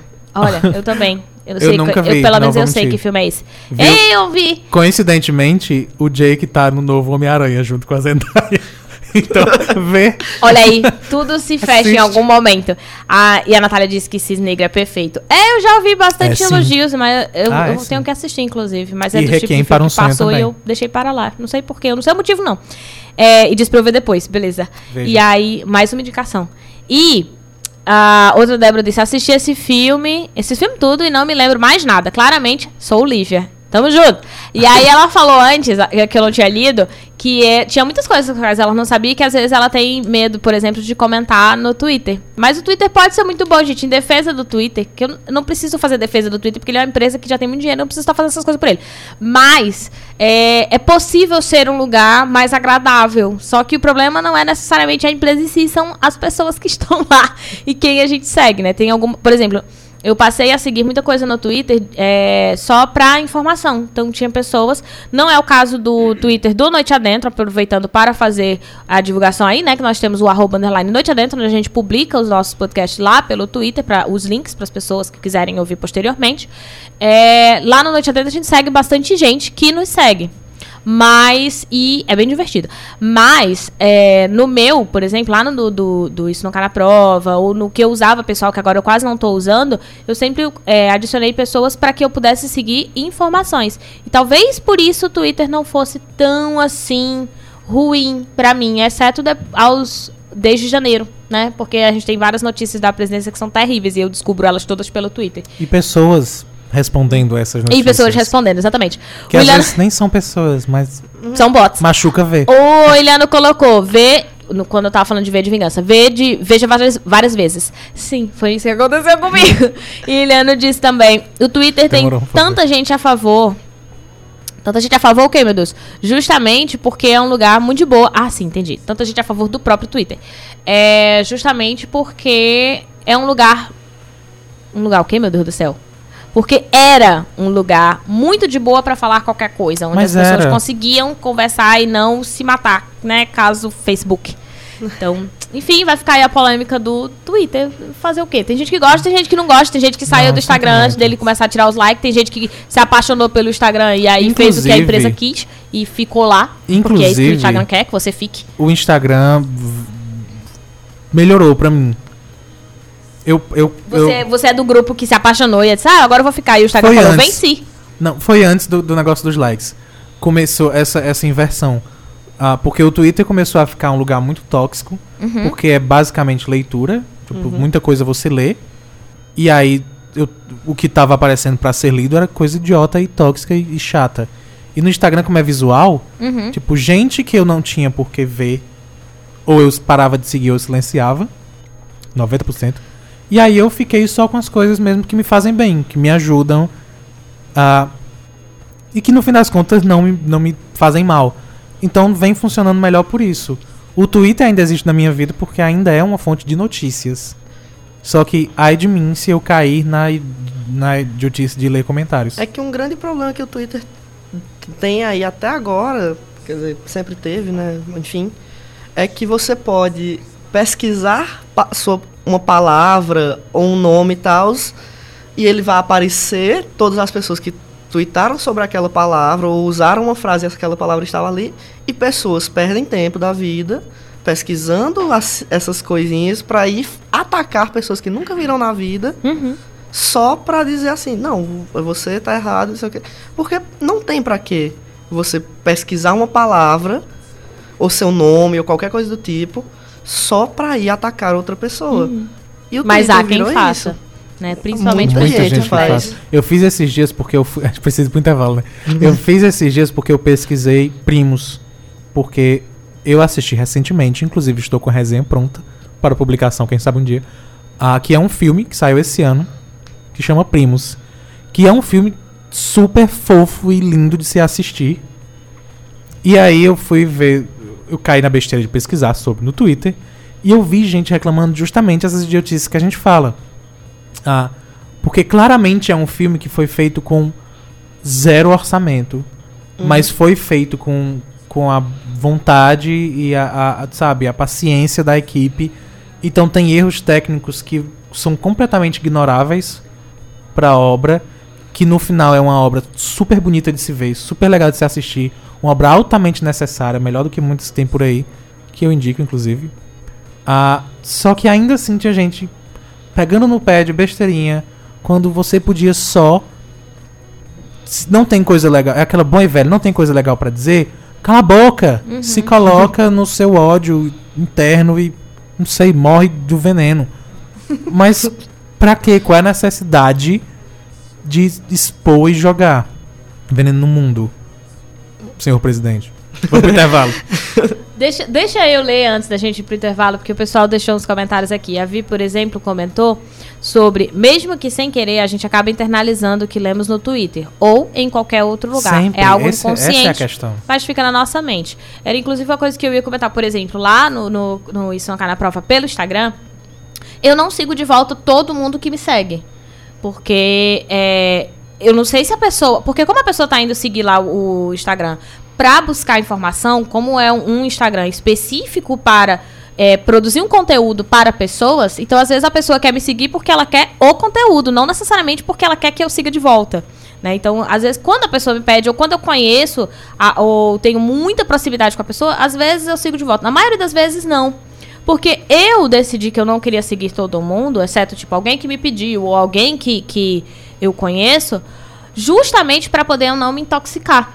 né? De, de coisas que estão muito fora da minha realidade, ou de vidas que eu não teria condição de ter, e que as pessoas estão fazendo pequenos recortes e colocando lá. Então tem uma série de, de, de pessoas que produzem conteúdo pra internet que eu não sigo, justamente porque aquela realidade é uma na verdade, não é uma realidade. É um recorte da realidade que pode acabar me transformando, é, me deixando muito mal. Então, não, não tem como a gente fugir, assim, deixar e passar. A gente vai ver coisas que a gente vai mesmo se sentir mal. Mas tem também mecanismos pra gente eliminar certas coisas. É como o Ravi falou, lá no Twitter. Eu não pesquiso por essas palavras, o que não impede pessoas de procurarem e elas virem até mim pra me atacar. Né? E aí eu tô tentando ali só conversando na minha, só colocando, postando as coisas e tem alguém que vai vir, porque é uma rede pra isso mesmo, né? Pra galera se conectar. Apesar de ter gente E que também pode funciona. fechar, inclusive. E funciona. A, a questão a- é uma boa ferramenta pra se ter contato com quem é diferente de você. É, exatamente. Que é uma coisa necessária. Sim. Pra Inclusive, o nosso o Twitter do, do Noite Adentro é justamente a parte que a gente consegue ter acesso a galera que nunca ouviu, ou que é do Cariri, ou que não Uhum. é do Cariri, mas que nunca ouviu falar no Noite Adentro, porque acaba pesquisando e acaba caindo lá nos nossos links. Né? É a essa- rede que a gente mais consegue ter acesso. Eu, eu tuitei isso hoje, ontem, não sei, tanto faz. Que foi talvez meu tweet em três meses de tão sem saco. Mas é essa questão. É muito bom, socialmente é necessário, pessoalmente é interessante você ter contato com de pessoas Com diferentes de diferente. vocês. Uhum. De você. Mas, quando você chega nesse ambiente, quando o diferente também não consegue conviver com você, isso vai, só vai fazer mal. Quando claramente a pessoa não tem interesse de conviver, não tem interesse de debater, não tem interesse de conversar, e é só uma, um- uma arma atirando ódio por aí, não tem por que você querer continuar convivendo só porque é diferente. Uhum. É necessário, mas é uma via de mão dupla. Os dois têm que querer conviver juntos. E aí a Vi colocou, é importantíssimo a gente se policiar quanto a isso. Todo esse conteúdo que a gente consome pode ser prejudicial, sim, e muito. Inclusive, tá me dando ideias pra fazer vídeos pra Isso Não Cai na Prova. E, e é que nem ela disse, não dá pra desver. Não dá pra não dá pra desver, exatamente. Fica na cabeça. O Williano, pra- agora sim a gente vai encerrar, porque ele tá falando, tá falando do Twitter. Ele colocou a liberdade do Twitter de antigamente. Lá vai ele falar uma coisa que eu não sei. O Williano, ele tá, tipo, no Twitter desde que eu acho que o Twitter surgiu e Foi que era famoso no 1900 Brasil. e- É.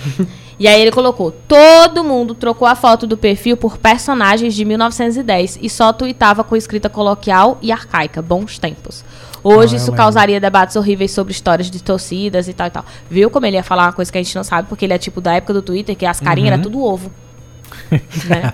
E que o Twitter É, quando caía, lembro porque o disso. Twitter caía, porque muita gente acha que o Twitter não cai, tipo, ah, é a única rede que se mantém. Não, ele Mas caía. caiu bastante já.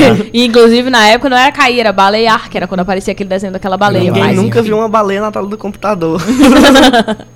Então o Iliano está lá desde essa época do Twitter. Uhum. E aí por isso que ele é um grande defensor, Co-funda- inclusive. Co-fundador. né? Co- fundador do, do Twitter. Mas a gente vai precisar ir pro intervalo. Gente, o YouTube, realmente, o microfone eu não consegui voltar. A gente vai testar aqui agora mais uma vez, pela quarta ou quinta vez. Porque durante o programa eu fiquei derrubando a live várias vezes e tentando recolocar pra ver o problema, o que é. Eu- eu- é outra coisa que eu não entendo mas, da vida. É, a gente vai tentar agora para o segundo momento. Mas na volta, a gente. O Ravi vai continuar conosco, né, Ravi? Sim. E aí a gente vai fazer o segundo momento, que é o quadro do Isso Não Cai na Prova. Pra você que tá chegando pela primeira vez, ou que não, né, sei lá, nunca ouviu, ou ainda não ouviu falar sobre Isso Não Cai na Prova, ele é o meu canal no YouTube. Então, se puder se inscrever lá, ou se quiser pelo menos passar pra olhar, né, e se vale a pena se inscrever, dá uma passada lá. É e Isso Não Cai na Prova no YouTube, mas também Isso Não Cai na Prova lá no Instagram. No Twitter é arroba não cai na prova, porque não cabia o isso. Então, tem Facebook também, tem o Medium. Até todos- nisso o Twitter tá sendo ridículo. Olha que coisa. é que é resumido, né? Então a gente vai voltar falando sobre a Lei Maria da Penha, que completou 13 anos, né? Nós estamos agora dia 7 de agosto de 2019, completa 13 anos aqui no Brasil, e a gente vai explicar um pouquinho sobre Maria da Penha. Vai sair vídeo também no canal. Fiquei tão confuso. Completou dia 7 de agosto, né? É, por Porque que que eu deixei meu- confusa? Porque eu- pareceu que hoje era 7 de agosto. Não, E os, meu desculpa. Deus, onde é que eu tô? Que horas são? Desculpa. É, é no 10. dia 7 de agosto, completou 13 anos da Lei Maria da Penha e a gente vai explicar um pouquinho, né, sobre a lei. Vai sair dois vídeos, na verdade, no canal. Um explicando sobre quem é a Maria da Penha, né, por que que leva o nome dela. E um outro explicando mais ou menos o que tem na lei. A gente vai falar também hoje aqui, mas se você quiser mais conteúdo, com certeza vai sair ainda esse mês esses dois vídeos aí pelo canal também, lá no YouTube. Pois e é fica. isso. Fica Fica por aí, aí. não sai de jeito nenhum, que a gente volta daqui a pouquinho.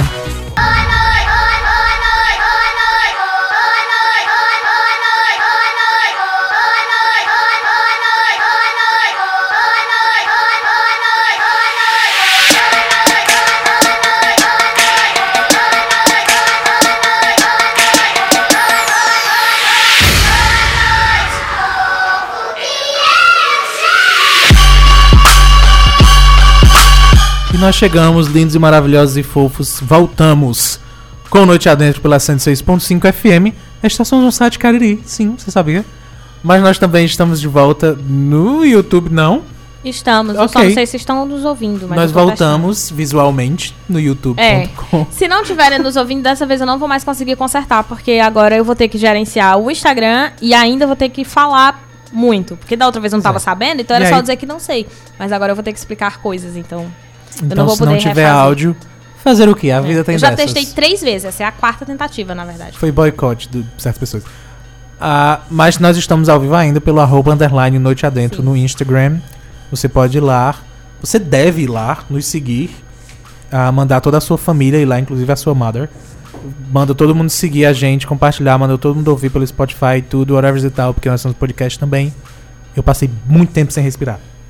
Lívia Leite. O Iliano já apontou aqui que continua sem áudio. Então eu vou deixar ligada só porque se alguém tiver querendo acompanhar. pra- Porque pela câmera do YouTube, se você está só nos ouvindo pela Som Zoom ou nos ouvindo no podcast, pelo YouTube é possível ver todas as pessoas que estão aqui no momento. Então tem gente que gosta pra acompanhar as nossas reações, as falas uns dos outros.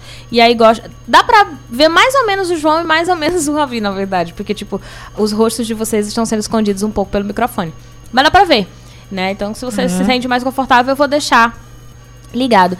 O Williano disse: abre o microfone do notebook. Não é esse problema. Eu já tentei derrubar várias vezes porque eu já troquei todas as opções de microfone que tem e nenhuma funcionou. Então, tipo, já tentei pelo microfone da câmera, pelo microfone do, do Isso próprio foi algum computador. geek nerd raiz Não tenho a menor ideia que do ficou que com é. raiva, hackeou aí, a gente. é.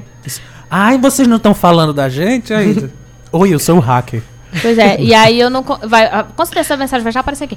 E aí, assim, eu não, eu não consigo mais me concentrar pra fazer outros testes, porque eu vou precisar me concentrar pra explicar Mulher a Lei Maria da Penha. Então eu era, tô não- não desistindo tem prazo, oficialmente. não tem, já né? foi. Obrigada. O Iliano, inclusive, tá aqui sugerindo várias coisas do que eu tenho que fazer. Consegui abrir a live, abre uma aba na rádio. Já tentei fazer e não tô conseguindo mais nada. o Então que, que a gente vou desistir. Lívia, Fala. o que, que a gente faz quando a live não dá certo? Ou Desiste. então, o que, que a gente faz quando eu vejo um comentário no Twitter que eu discordo profundamente? Você vive sua vida, continua e segue em frente. Não precisa. A gente Ó, gostaria. Lívia fez o quê? desistir. Ela não tá destruindo o computador, ela não bateu nele, não agrediu. simplesmente segue em frente, a vida é essa. Fica o aprendizado. Essa Sim. foi a moral de hoje. Ah, o William tá dizendo que tem que. Para as pessoas que estão vendo a live, pra, pra reabrir a aba e ficar ouvindo pela rádio. Obrigada, Eliana. Sim. Ele tá dando a solução. Que quem não tem certo, o não. áudio, coloca a live lá no YouTube e fica não. ouvindo o rádio pra poder saber como é Não. que tá a voz e as imagens, caso queira. Ele disse que tá fazendo assim. Então, Tem um delay no YouTube. Só... vamos lá.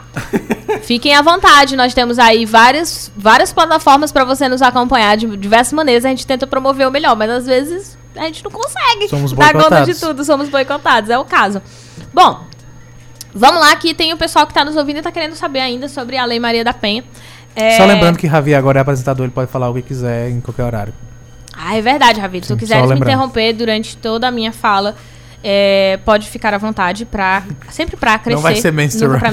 É, não vai ser considerado men's, men's interrupt. ou seja, interrupt. não é um homem interrompendo uma mulher pra poder explicar pra ela que sabe mais do que ela. Você pode interromper, certo? É, e aí eu, eu, eu comecei o vídeo falando isso, mas. Quando eu gravei, né? Mas eu também preciso começar aqui de explicar assim, o que que eu sei sobre a Lei Maria da Penha, né? Foi experiência própria, eu fui lá na delegacia denunciar alguém. ah, eu só li. Não, gente. Por que, que o estagiário não está aqui? Por que, que o estagiário não- não tem a ver com a Lei Maria da Penha? É, bom, durante a universidade, né, eu trabalhei com violência contra a mulher, eu fiz pesquisa nessa época, eu fiquei um ano na delegacia da mulher aqui do Crato, da cidade do Crato. Então eu fazia pesquisa, eu acompanhava é, o cotidiano da- das mulheres que estavam trabalhando lá na delegacia e também das mulheres que iam denunciar, bem como os agressores que apareciam por lá, né? E dos policiais que tinham que fazer algum tipo de flagrante, porque eventualmente tinha algum policial nessa delegacia.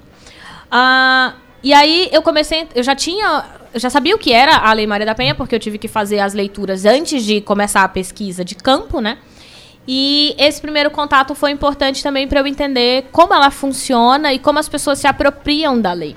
Então, primeiro eu vou explicar um pouco. Na verdade, a gente já tem aqui um episódio que não foi podcast, porque na época a gente ainda não era podcast, onde nós conversamos com a Frente de Mulheres do Cariri. É verdade. Né? E elas explicaram pra gente o que era a Lei Maria da Penha, voltar, explicaram. Então. É, tem, elas têm que voltar, inclusive, né? E aí a Fernanda, que é advogada, explicou pra gente que a Lei Maria da Penha tem pelo menos cinco tipos de agressões específicas, que não é somente a agressão física.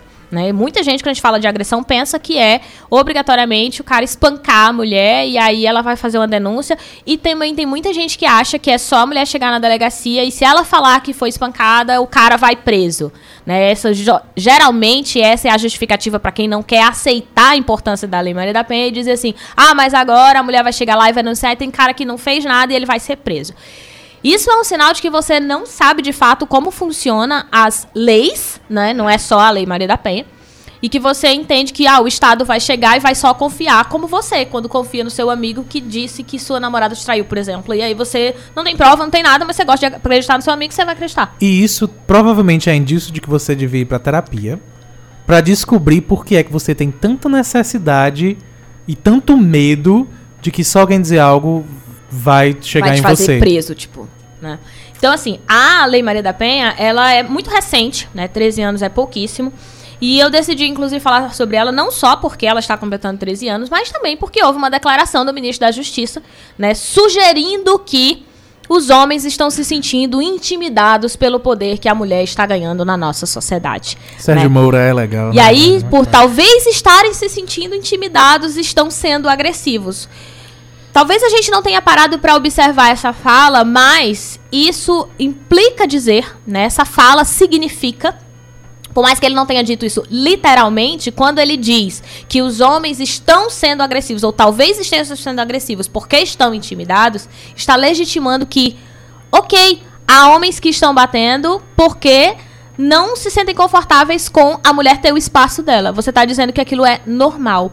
Não estou dizendo que ele disse assim, que tudo bem, vamos passar. Mas a gravidade da fala é dizer o seguinte: ah, os homens eram antes superiores às mulheres, e aí não estão gostando muito, aí não estão sabendo lidar, e por isso eles espancam mulheres.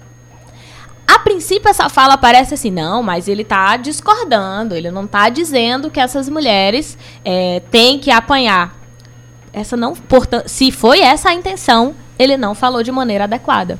Porque absolutamente nada justifica que um homem venha agredir uma mulher ou sinta posse sobre essa mulher. E aí eu vou dar um outro exemplo que aconteceu, eu acabei de ler que aconteceu na cidade de Salgueiro. Claro que a gente tem milhares de exemplos, mas é porque eu li esse, foi o último que eu li. Tava, tava lendo e aí ele passou por mim.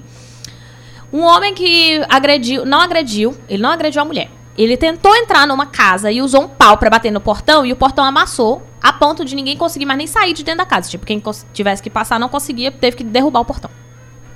E aí ele foi preso por ter batido com tanta força nesse portão e ter entortado lá o bendito do portão. Quando preso, ele justificou para a polícia que ele estava batendo naquele portão porque achava que a ex-companheira dele estava dentro da casa.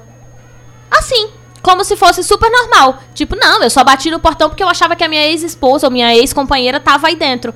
Quer dizer, o que que você foi buscar lá dentro? Porque se aquilo ali fosse um assalto, ele tivesse dito que ele tava querendo assaltar, ele teria sido condenado minimamente. Já pensou? Né, por uma tentativa. Não, mas é só porque eu ia assaltar. Mas assim, se ele for, ele não teve nem essa audácia de explicar assim, ele, mas ele achou que era normal e que não era que era menos grave dizer que só estava batendo daquele tanto na porta é, porque achava que a ex-esposa dele estava lá dentro. Ok, se você estava batendo para conversar com a sua ex-esposa, nada justifica você pegar um pedaço de madeira e bater até a quebrar porta se arrancar, um até você quebrar o portão. Não estava com raiva gente. da esposa, você estava caçando a sua ex, era ex-esposa, ex-cônjuge, né? Lá dizia, na verdade, cônjuge. Lá dizia, na verdade, ex-companheira. Né? Eu não sei que status civil eles tinham. Mas era alguém com quem ele se relacionava e a, naquele momento não estava mais, era ex. E aí ele achou, e mesmo que fosse esposa, não importa, tipo, ah, eu achei que a minha esposa estava lá dentro. Você achou o quê? Que ela estava pegando fogo? E aí por isso você achou que podia derrubar o portão? Sabe? Mas não, ele simplesmente justificou e aí foi registrado um TCO por por. Não sei se era por perturbação. Alguma Uhum. coisa assim, não sei o que do sossego, que eu não sei o termo, mas tipo, tipo tirou a paz de alguém. O que, que vai acontecer com esse cara depois? do barulho, O que inclusive. assusta nessa notícia é imaginar o que aconteceria Uhum. se ele tivesse conseguido entrar e se ela estivesse realmente lá dentro. Exato. É o, o- isso assusta as- de inúmeras possibilidades que uma pessoa que faz isso com um portão, Sim. eu tô supondo que seja de ferro, né? Uhum. De amassar o, o portão, faria com uma pessoa. Exato. E aí, assim, Não- a gente se assusta. Mas e se fosse pra assaltar, seria assustador? Sim, seria assustador, mas é uma propriedade que ele tá indo tirar. Um bem, né? É um objeto. No caso da mulher, era uma pessoa. Mas olha que louco, inclusive, se a gente presum... fingir que era um assalto. Uhum. Se ele tivesse parado e sentado na frente do policial e dito: Não, eu tentei arrombar e derrubar o portão porque Que eu eu, ia queria assaltar?" assaltar. Não é absurdo quando a gente coloca dessa maneira, Uhum. mesmo sendo só propriedade? Inclusive, sendo a algo- gente ia um ficar objeto? chocado pela ousadia. Então, Dizer, como assim ele ainda teve a cara de pau de dizer pro policial que ele ia tentar assaltar, sabe? Mas a gente não vê com a mesma gravidade. Inclusive, ele não pessoa. vê, porque ele falou que ele tava lá por causa de uma pessoa. Ah, não, mas é porque eu achei que ela tava aí dentro. Tipo, o que, que você tava fazendo que você precisava Pior ainda. procurar sua ex-esposa, sabe? Sua ex-cônjuge. pior é quando a gente pior. pensa na, na outra possibilidade. E aí, o Williano colocou aqui: a fala do Moro ainda passa a ideia de violência contra a mulher só se deu a partir do momento que a mulher passou a querer os direitos. Direitos, não é nem privilégios. Antes disso, passava batido na. é, passa batido na fala dele. Exato, ele coloca como se. Ah, porque agora que as mulheres estão com um pouquinho de direito, né? Ou de repente, porque agora elas têm a Lei Maria da Penha, isso incentiva ou acabou fazendo com que os homens se sentissem mais confortáveis para, para ameaçá-las, para agredi-las. O que claramente não é verdade. Eu digo claramente, mas eu sei que não é claro pra todo mundo, sabe? Claramente. É, não é? Claramente não é, é, é claro pra todo mundo. Ah, por isso eu acho a necess- a necessidade da gente reforçar o que a Lei Maria da Penha, primeiro que não é uma lei só pra qualquer mulher, tipo, qualquer mulher que for agredida vai ser defendida pela Lei Maria da Penha. Porque muita gente justifica que a Lei Maria da Penha é uma lei pra mulher. E aí fala assim, ah, mas não já tem a lei, é, a lei convencional, né? Tem, é verdade, tem a lei. E essa lei convencional deveria atender a todos os casos, deveria ser suficiente. Mas não é. E quando ela não é suficiente, é preciso a gente pensar novas formas de resolver o problema. A gente não está dizendo aqui que a única forma é a lei, e muito menos que a Lei Maria da Penha ela é completa. A gente está falando especificamente do benefício e a necessidade de termos a lei. E aí eu vou explicar o que foi aconteceu para a gente ter a lei. Antes disso, o Iliano colocou aqui, similar ao do portão, uma moça apanhava durante o assalto e pedia ajuda. Um cara não ajudou e justificou que achou que era o seu marido. Isso aconteceu comigo. Sabe? Eu tava sendo assaltada e eu gritei muito sendo assaltada. E aí, e, e tinha pessoas, era, tinha, tinha uma, uma van em alguns lugares, a, a galera aqui chama de Topic, mas em alguns lugares as pessoas identificam como van, era um transporte alternativo. Então, dentro do transporte tinha várias pessoas, eu tava numa parada de ônibus, tinha gente na parada de ônibus, né, no, no, no, num bar, em frente um restaurante próximo à parada de ônibus, e eu gritava que eu tava sendo assaltada e ninguém me ajudou. Cara, levou meu celular e aí, quando entender, quando eu, eu saí, né, que, que aí o cara foi embora, a mesma justificativa eu ouvi. Ah, eu achei que era um namorado seu. Né, eu ouvi isso das pessoas que estavam na parada, eu ouvi isso no restaurante em frente à parada, eu, eu ouvi isso de todo mundo que estava dentro desse transporte alternativo e simplesmente ninguém, todo mundo se negou a me ajudar. Eu caí no chão com esse cara. Foi o que eu te falei que eu derrubei o, o, o assaltante. É, a gente caiu no chão, sabe? Porque eu tentei derrubá-lo pra poder ele não levar meu celular. Claro que eu já tinha me certificado que ele não tava armado, né? Que eu não ia reagir se ele tivesse armado. É, ou seja, a gente chegou a lutar. E as pessoas estavam simplesmente observando. Quer dizer, se for, se fosse o meu marido, se fosse o meu namorado, tá as vendo? pessoas simplesmente não se motivam a ajudar. Por quê? Porque, historicamente, nós aprendemos que em briga de marido e mulher não se mete a colher. De novo, se a gente fizer a inversão e colocar ah, como uma possibilidade do crime de propriedade contra a propriedade, sendo um assalto, isso se inverte. E principalmente nesse caso, porque era, já era um, um assalto. Mas se pra pessoa que estava assistindo, se ela imaginasse que era um assalto, ela teria feito algo e só não fez porque achou É, então, o nesse marido. caso, porque se tivesse dito assim, não, mas era mesmo uma pessoa e eu não fiz porque era, mas nesse caso era um assalto. Era, e sim, exatamente. a pessoa, se tivesse identificado que era um assalto, elas teriam feito. Era isso que elas estavam querendo me dizer quando Exato. justificaram pra mim. Que se eu soubesse que não era você e era só o seu celular, eu tinha feito É. algo. Tipo, eu não sabia, eu achava que era algo contra você. Mas como era É. contra o seu celular, eu poderia ter feito. E existe aquilo de você pensar que é altamente lógico numa situação dessa, você chegar numa pessoa e a pessoa falar assim pra você: Ah, eu achava que era um assalto, por isso eu não ajudei. Tipo, não Então, existe. o contrário, isso, né? exato. Ah, é, eu, falando de casos e casos, eu lembrei que, acho que faz muito tempo, não, não sei. Teve um caso de uma, de um, uma, uma mulher e a mãe dela que pegaram um Uber. E elas estavam com a criança de colo. A criança estava enjoada, eles pediram pra parar. O cara se negou. Eles dis- começaram a discussão dentro do carro. O cara parou no meio da avenida, começou a agredir a, a moça. Uhum. E todo mundo que estava passando, ninguém ajudou. E quando a- é, questionaram, quando chegou a polícia, que parou toda a situação, questionaram dizendo que achavam que era o marido não- e deixaram porque ninguém queria se intrometer na confusão. É, e essa justificativa, assim, gente, você diz assim, ah, mas depois eles vão se reconciliar. Bom, mas a sua parte você fez. Não importa se depois eu vou ser assaltada de novo. Sabe? Ah, uma hora ela vai jogar o celular dela fora. Ou uma hora ela vai trocar o celular. Ou uma hora ela vai acabar sendo assaltada. Ninguém vai deixar de me ajudar por causa disso. Então não justifica você também dizer assim, ah, mas depois eles vão acabar voltando. Ou eu não tenho que me meter porque eu não sei o que é. Não justifica. É um ser humano que está sendo agredido. É um ser humano que você está ouvindo que está sendo. Porque às vezes você está dentro da sua casa e você ouve as agressões. E aí é seu papel como cidadão de denunciar ou de ligar para a polícia ou de intervir não permitir que essa mulher, por exemplo, seja humilhada em público. Né, que tem a situação, que aí era onde eu ia falar, né? Não é só a agressão física. Existe a agressão sexual, mas existe também as agressões, que são as agressões verbais, né, que a gente considera como, por exemplo, quando ofende a pessoa, é as agressões morais. Tem a psicológica, que é, por exemplo, uma ameaça de morte, né, onde essa mulher ela, o agressor pode até não estar presente, mas ela vive em constante ameaça, porque ela não sabe que hora ele pode aparecer.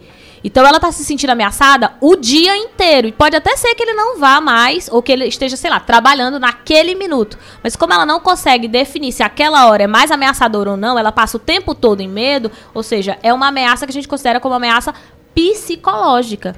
E isso também é destruidor, por vezes mais destruidor do que uma agressão física.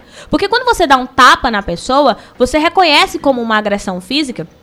E aí muitas vezes você diz, não, isso aqui é o limite. Mas antes de, de chegar nessa agressão física ou de, de chegar nessa agressão sexual, tem também as agressões morais, as agressões psicológicas, as agressões de patrimônio, que é quando restringem alguma coisa que é sua, que é um patrimônio que é seu, que é um direito que é seu, né, de retirar. E aí esses, essas agressões, elas são. Tipo, você não tem só um tipo de agressão. Normalmente elas vêm muito combinadas. Pra essa mulher identificar é muito difícil. A agressão sexual, por exemplo, é simplesmente o fato de eu não quero transar com você, seja você meu marido, e você simplesmente acha que por eu ser sua mulher, eu sou obrigada a ceder na hora em que você quer. Isso também é considerado uma agressão, porque você não tá me respeitando, você não tá respeitando o meu tempo.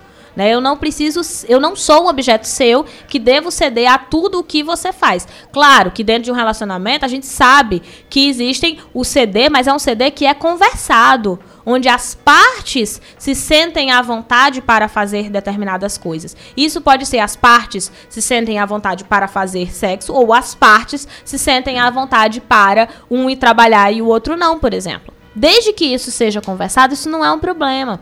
Só que aqui a gente não está falando dessa situação, né? A Lei Maria da Penha, ela é recente e é importante a gente dizer que em 2005, o agressor, quando era casado com a vítima numa situação de estupro, ele não ia preso. né? Então ele. não- tudo bem se ele, se ele fosse casado, não era considerado violência. Ah, muitas vezes esse tipo de agressão era paga com cestas básicas e com multas, porque não tinha uma lei específica para esses casos. Então, é, essa história da perturbação da ordem, da perturbação lá do, do, do- do- da tranquilidade, ou sei lá qual foi a palavra que eu falei lá de Salgueiro, é muito isso. Existe uma lei específica para quando você ameaça, principalmente é uma situação de violência doméstica. Ah, mas Lívia, ele bateu no portão. É, mas ele bateu no portão e ele mesmo explicou por que, que ele bateu no portão. A relação dele é uma relação doméstica, porque mesmo que seja ex-companheira, ainda há uma relação familiar. Certo?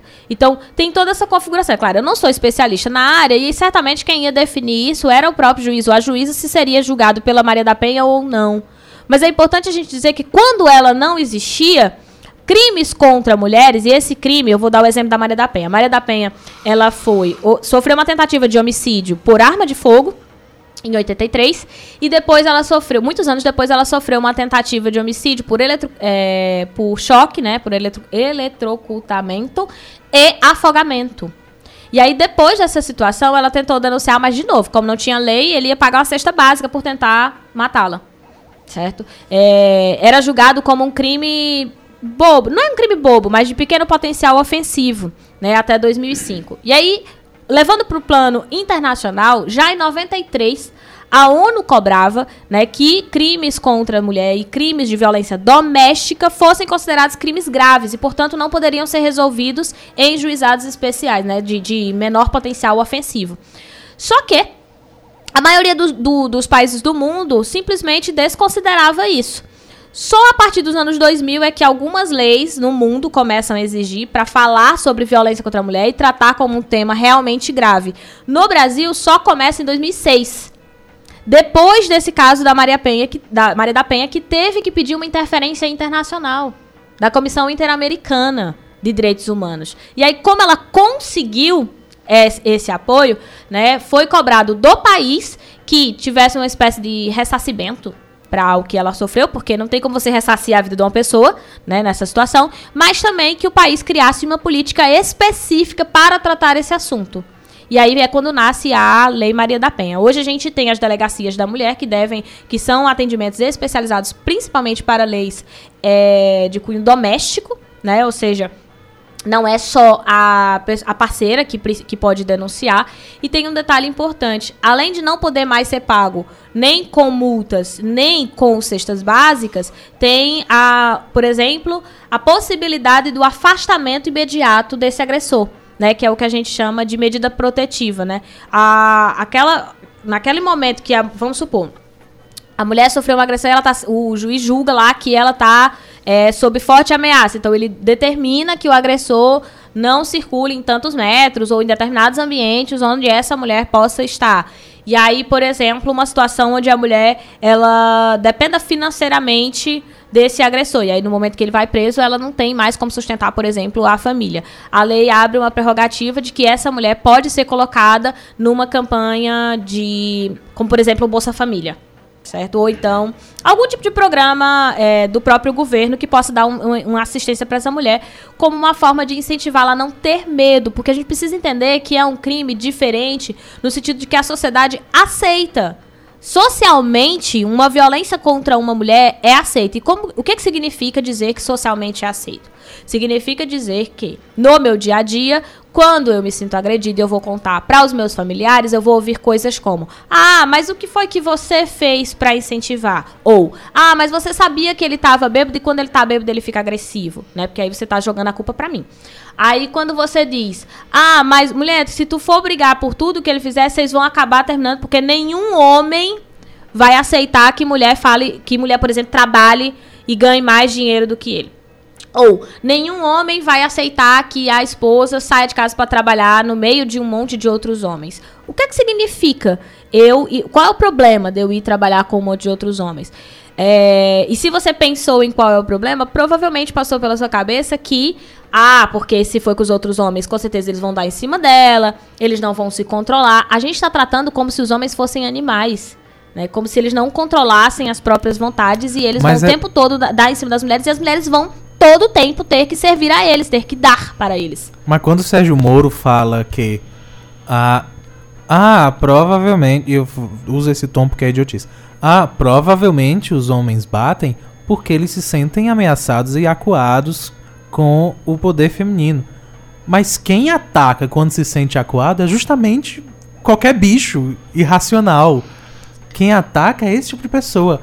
A gente tra tá tratando homens. Eu vou precisar te interromper porque a live vai cair. Eu quero Ai, ler o que as pessoas disseram. Corre. O Williano tá falando da falta de entendimento. O vídeo deputado que quer criar João da Penha temos a confusão entre o que seria feminicídio e homicídio, né? Quer dizer, a ignorância, porque falta de, de compreensão não é porque só o que tem é informação, não quer entender porque, enfim.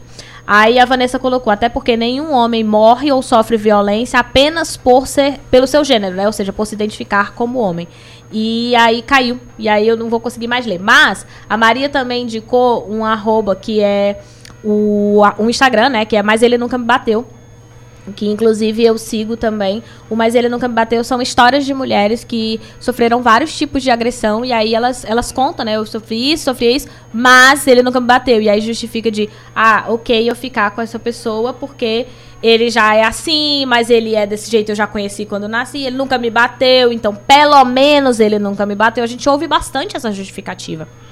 E aí tem um Instagram que se chama arroba, mas ele nunca me bateu, que é, recebe essas histórias dessas várias mulheres para contar esses casos. E aí a Maria tá falando de um caso onde a mulher simplesmente, e eu vi esse caso, a mulher subiu no telhado, assim, ou foi no, no, no muro, eu não lembro, gritando, dizendo que o marido ia matá-la. E ninguém, não apareceu absolutamente ninguém. Essa mulher, dias depois, apareceu morta, sabe? Por quê?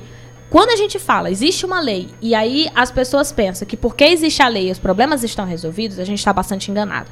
A Lei Maria da Penha, ela, além de recente, ela não é a solução por si só. Né? Então a gente tem hoje a lei de feminicídio, que precisou ser criada agora para poder reforçar a ideia de que quando uma mulher diz que ela não quer, ou quando uma mulher que ela tem o direito de não querer algo ou de não fazer alguma coisa, ainda que ela tenha um relacionamento, e que se ela precisar denunciar, ela tem que ser acolhida e não julgada, que é o que a maioria das vezes acontece, essa lei por si só não resolve tudo. Né? O, a Maria da Penha conseguiu reduzir aí, segundo o IPE, em 10% o número de violência. Só que quando você pensa no recorte de, de cor, por exemplo, ela resolveu muito mais entre as mulheres brancas do que entre as mulheres negras.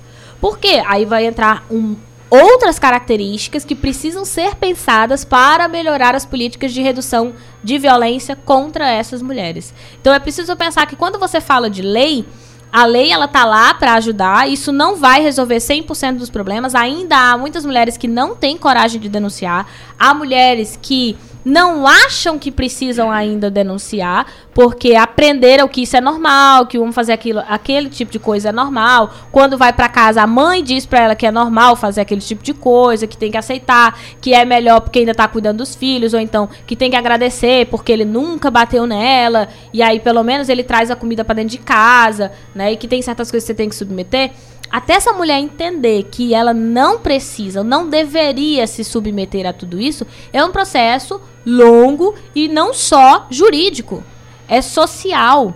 Né? Porque atualmente nós estamos debatendo isso aqui na rádio, mas com certeza tem gente que está discordando e achando, ah, mas a lei de homicídio serve para cobrir, pra, já, já deveria cobrir isso. Deveria, mas não acontece. E não acontece porque a gente legitima, porque a gente acha que é um crime de menor gravidade. Então, a lei em si, ela precisa ser melhorada, a Lei Maria da Penha? Precisa. Ela resolve todos os casos? Não, definitivamente ainda há muitos casos, as mulheres negras em especial ainda sofrem muito mais violência, né? ou seja, elas precisam de uma reformulação ou de uma de, de um, na verdade não é reformulação é de outras políticas para diminuir essa violência é, é, entre essas mulheres né ocorridas contra essas mulheres não é nem entre é contra essas mulheres mas é preciso pensar que eu não posso desconsiderar a lei Maria da Penha. Esse discurso de todo mundo é igual, existe uma lei para todo mundo, vamos criar o João da Penha, não sei o que, é um discurso ignorante de pessoas que não conseguem compreender como foi que nós chegamos até aqui? Porque que hoje nós temos violência contra a mulher, mas não temos um homem que morre por ser homem, por se afirmar como homem. Né? Isso não é para ele ameaçador. Ele não precisa ter esse medo. Já as mulheres, muitas vezes, têm esse medo de se afirmarem enquanto mulheres, de serem é, é, mulheres em espaços onde há muitos homens, né? Em usar determinadas roupas em determinados lugares, em poder chegar para as pessoas e dizer o que ela está sentindo. M muitas vezes ela não tem esse direito de falar o que ela está sentindo. se você não tem uma lei que ampara, uma lei que justifica e diz, olha, isso daqui está errado, isso daqui é grave, você pode ir denunciar na delegacia da mulher, ainda fica mais difícil. Então, esses 13 anos mudou, mudou alguma coisa, mudou sim, mas ainda há muita coisa para ser melhorada. Deixa eu ler os Ah, tá. comentários aqui do Instagram. Hum. De novo, antes do João, porque é, o Ilano colocou a masculinidade tóxica entra forte nisso, porque educa, entre aspas, os homens a colocar isso na caixa de homem de verdade, né? De que o homem de verdade é aquele homem que não deixa sua mulher trabalhar. Ou o homem de verdade é aquele que sustenta e faz tudo é, pela casa. E, e não importa o que ele faz, ele tem que se matar porque ele precisa sustentar aquela casa. Ele não pode dividir esses afazeres com a esposa. Que o homem de E verdade nem dividir os afazeres dela. nem dividir os afazeres dela, que seriam os afazeres de dentro de casa, porque a gente criou essa ideia de que mulheres cuidam de dentro da casa e homens criam do espaço público, né? É, então, legitima a ideia de que mulher na política ela tá fazendo alguma coisa de errada, que mulheres no trabalho com certeza estão se envolvendo com os caras que estão lá. Então, a gente ouve isso. Qualquer espaço público, tá no meio da rua, por que que tava no meio da rua? Né? E aí um homem que se preze, né, um homem de verdade, não poderia deixar a sua esposa, portanto, estar nesses espaços, participar da política, é, ganhar um salário melhor do que ele, aliás, até trabalhar, né? Não é nem só ganhar um salário. Ou fazer as coisas da casa, porque um homem de verdade ele deveria cuidar daquilo que é público e deveria, inclusive, cuidar da própria mulher.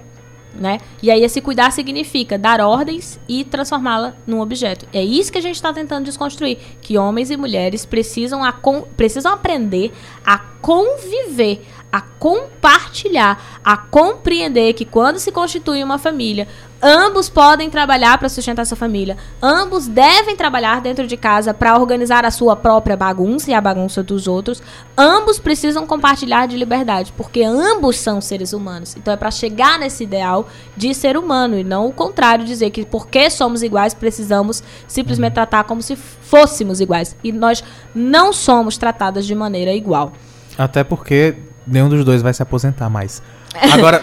Vou continuar lendo, peraí, tem. Ok. A Débora falou vou assim: difícil discernir por causa da romantização entre a gente briga porque a gente se ama. Então, os- as músicas também reforçam essa ideia, né? Então, ah, tudo bem. Mas já é também de antes da música. As É, músicas já não. nasceram É, dessa. já nasceram dessa romantização. Então, assim, elas, na verdade, elas reforçam, né? Ah, ele já fez tanto por mim, eu vou deixar, então só isso aqui é besteira. E aí ela continua.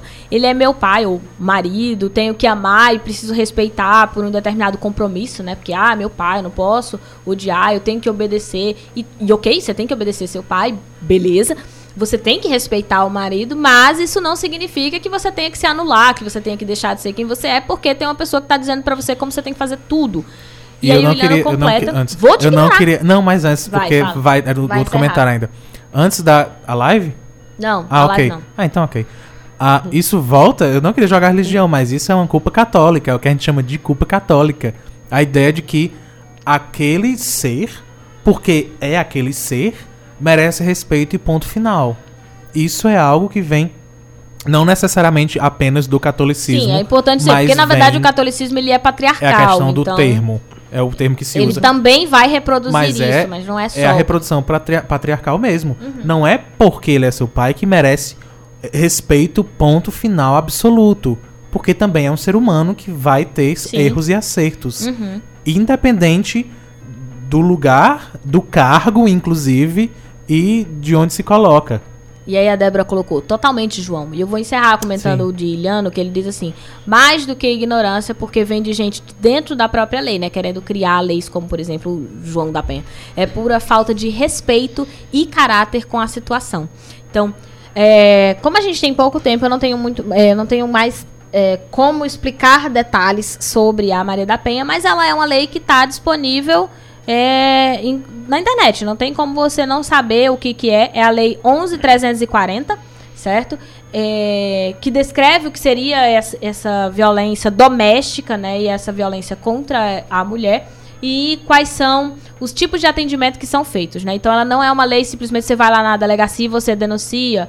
É, ela tem características específicas, como por exemplo, o suporte de assistência social e de psicólogos, porque não é uma situação assim, ah, eu vou lá denunciar e tá tudo bem, né? Então tem esse acompanhamento também. Numa situação onde há violência contra a criança, é necessário o acompanhamento psicológico, né? Principalmente quando há crianças no meio Porque as pessoas dizem, ah, mas a criança tá mentindo. Mas às vezes ela não tá mentindo, ela tá falando a verdade e você tem é, que descobrir se é porque ela tá brincando, se é porque ela tá fantasiando ou se é porque ela tá falando a verdade. E aí, nós, que somos leigos, não temos a capacidade de fazer. Mas o Estado precisa colocar profissionais adequados, né, capacitados para fazer esse tipo de atendimento. E, de novo, a lei prevê isso. Ainda não existe em todas as delegacias da mulher e ainda não existe delegacia da mulher em todas as cidades onde, é necessário existir.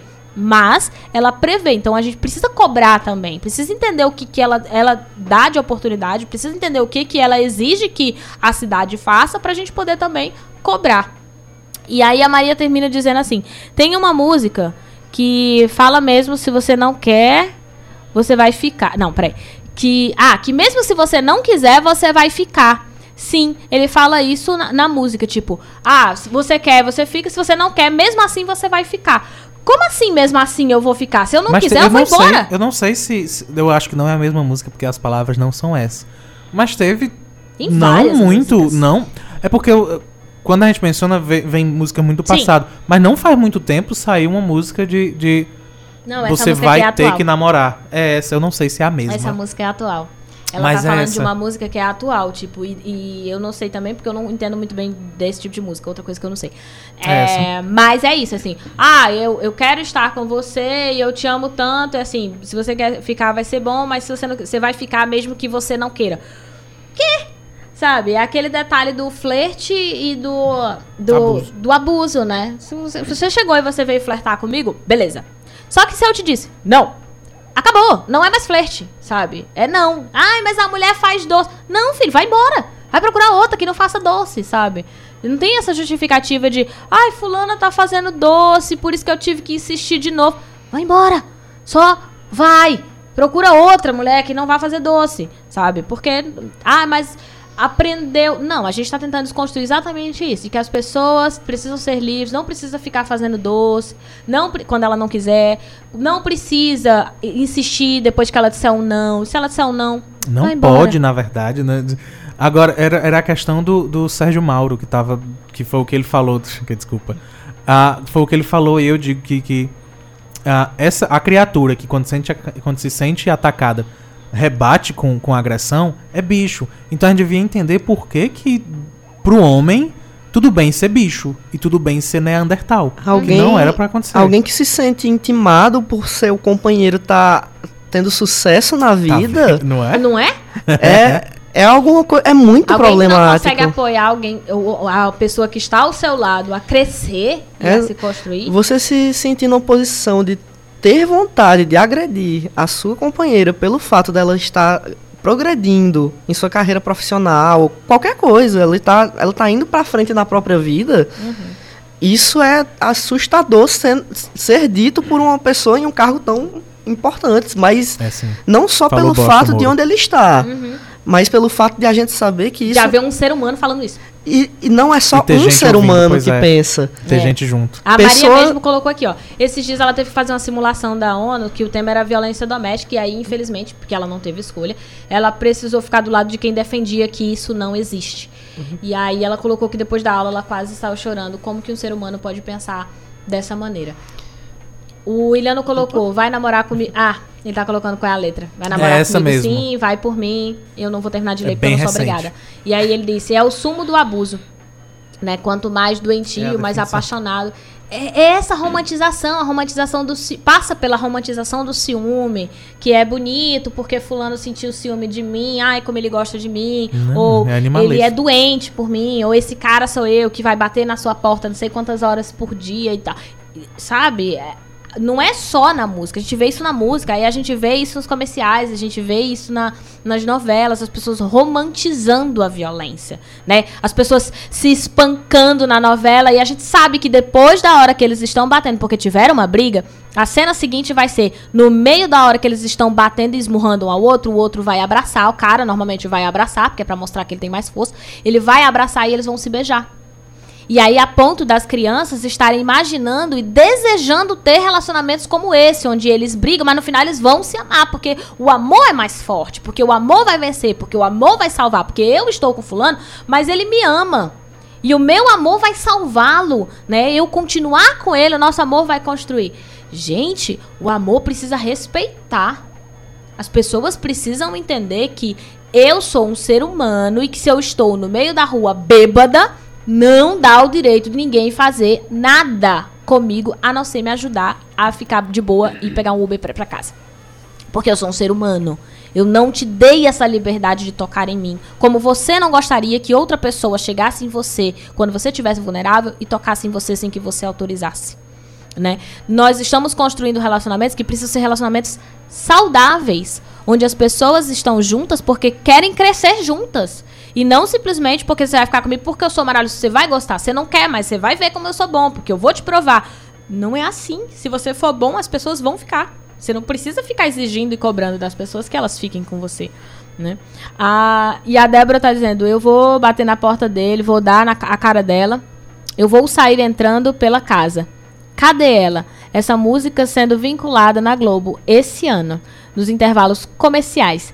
E aí o Williano colocou: esse futuro do o amor vai salvar é a ruína que foi criada. Né? A ideia de que o amor, ele de fato é, ele é importante. Mas o que a gente começa a entender como amor é que é um problema, e aí vai ter que ficar para um próximo programa, né? Porque a gente está com o tempo estourando. Ponto final.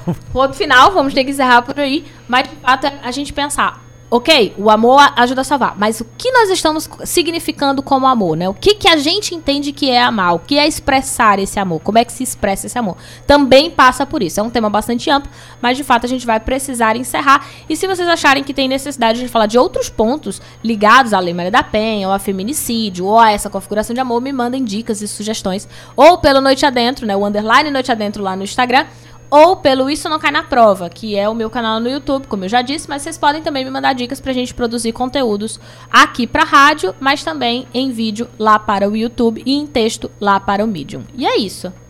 João? Uh, tá, tchau. Não, na verdade, antes de tudo, Ravi microfone aberto para adeus e, e, beijos e abraços e elogiar a gente. Que coisa de prática. Vou, é, que quiser. obviamente, agradecer pelo convite. Foi, uma, foi um, é uma experiência muito legal. Nunca tinha participado de um programa de rádio, podcast, live no Instagram. Tudo ao mesmo tempo. Tudo ao mesmo tempo. foi um bombardeado de sensações novas, muito legal. Conversar abertamente sobre várias coisas. Não falei muito nessa, nesse final sobre a Lei da Maria da Penha, porque eu estava mais interessado em escutar e absorver a informação. Mas é Olha, não é isso que se faz quando a gente não tem o Quando a gente não tem propriedade. A gente escuta e vê, deixa o pessoal falar. Não sabia o que falar, então, não tinha muito o que agregar, preferi escutar. O nome disso é humildade.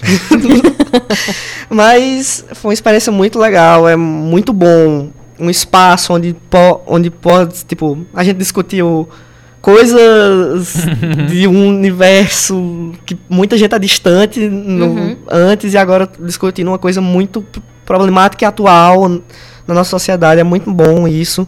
Tudo dentro de um mesmo programa. Tudo dentro de um programa só. Na, e nada. Tem um detalhe que não era previsto, porque não. a gente não tinha a menor ideia de que ia ser assim o programa. Exato. Bem-vindo. Com uma live de mímica no YouTube, quase. É, agradecer a todo mundo que veio por, por, tanto por ver o programa e se interessar sempre, as pessoas que eu convidei, meus amigos e tudo que fiquem para assistir outros programas. Sim, muito bem. Obrigado, e, meu Deus, obrigado. E é isso, muito obrigado. É... Ah, um fofo. Lívia. Bom, é, primeiro agradecer, Ravi, por ter aceito o convite, porque a gente entende que às vezes pode ser assustador, principalmente quando você não teve nenhuma dessas experiências e saber que todas elas vão acontecer juntas. Uhum. então, obrigada por ter contribuído e por ter ensinado algumas coisas, inclusive para quem não tem, ou para quem tem a experiência, que é o meu caso, mas não sabe o nome de nada, ou para quem não tem a menor ideia do que você falou.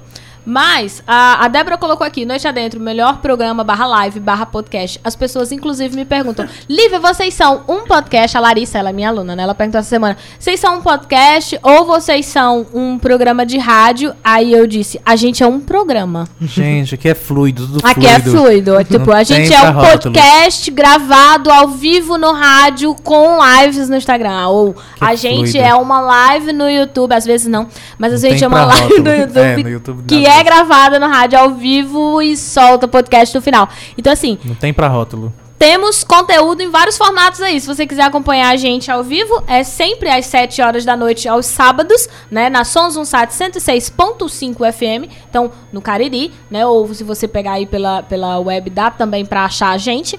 Mas você pode acompanhar também pelo arroba underline Noite Adentro no Instagram ou Noite Adentro lá no YouTube. Caso você queira participar ao vivo, não garantimos que você vai nos ouvir, como foi o caso de hoje, pelo YouTube. Mas você pode ligar na rádio que com certeza nós vamos estar lá.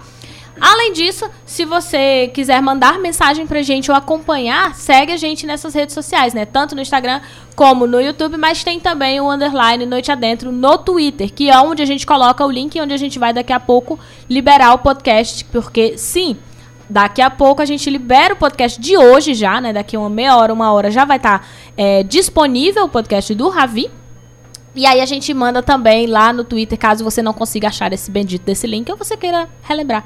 E muito obrigada por estar conosco e também por participar, é, seja ouvindo ou comentando. Por isso que agora a gente chama vocês de ouvinternautas. Né? Então, obrigada a todos os nossos ouvinternautas. A Débora completou dizendo que o, o Noite Adentro é, tem um gênero radiofônico fluido. Então, Não, a gente ama gêneros fluidos. Sim. Né? Estamos bem contemporâneos, bem século XXI, bem Amém. fluido, bem, a- bem né, contemporâneo, bem modernidade líquida. Bom, De é primitivo, baixo presidente, gente. Sim, Aqui baixo é aprender, aqui é modernidade. Bom, obrigada, João, por mais essa Para, semana. E obrigada a você que nos sim. acompanha, que sempre está aqui, que principalmente você que está nos divulgando Brasil afora. Né? Porque a gente sabe que temos ouvintes, inclusive, na Venezuela. Uhum. Não sei se isso nos torna mais comunistas, porque para alguns sim, mas não nos Uhum. estamos preocupados com isso. Podemos confirmar que o programa vai ser da grade da Ursal. Mas- A gente já vai estar pronto. Vai ser lindo. Ah, tchau, crianças. Foi ótimo. Nós entregamos coisas maravilhosas pra você. A sua obrigação é o quê? Divulgar a gente, pede pra todo mundo ouvir. Nós estamos em todas essas redes sociais. Obrigação é seguir a gente. Um beijo. Até sábado que vem. Mas fica no arroba underline noite adentro pra você ver o que a gente faz durante a semana. Às vezes tem live, quando o João não esquece de responder livre. Ah, ah, tem live. Fica por lá e a gente descobre também o que é que vai ter durante a semana e o que é que tem próximo sábado. Tchau, e é isso. Até a próxima. Tchau. Tchau.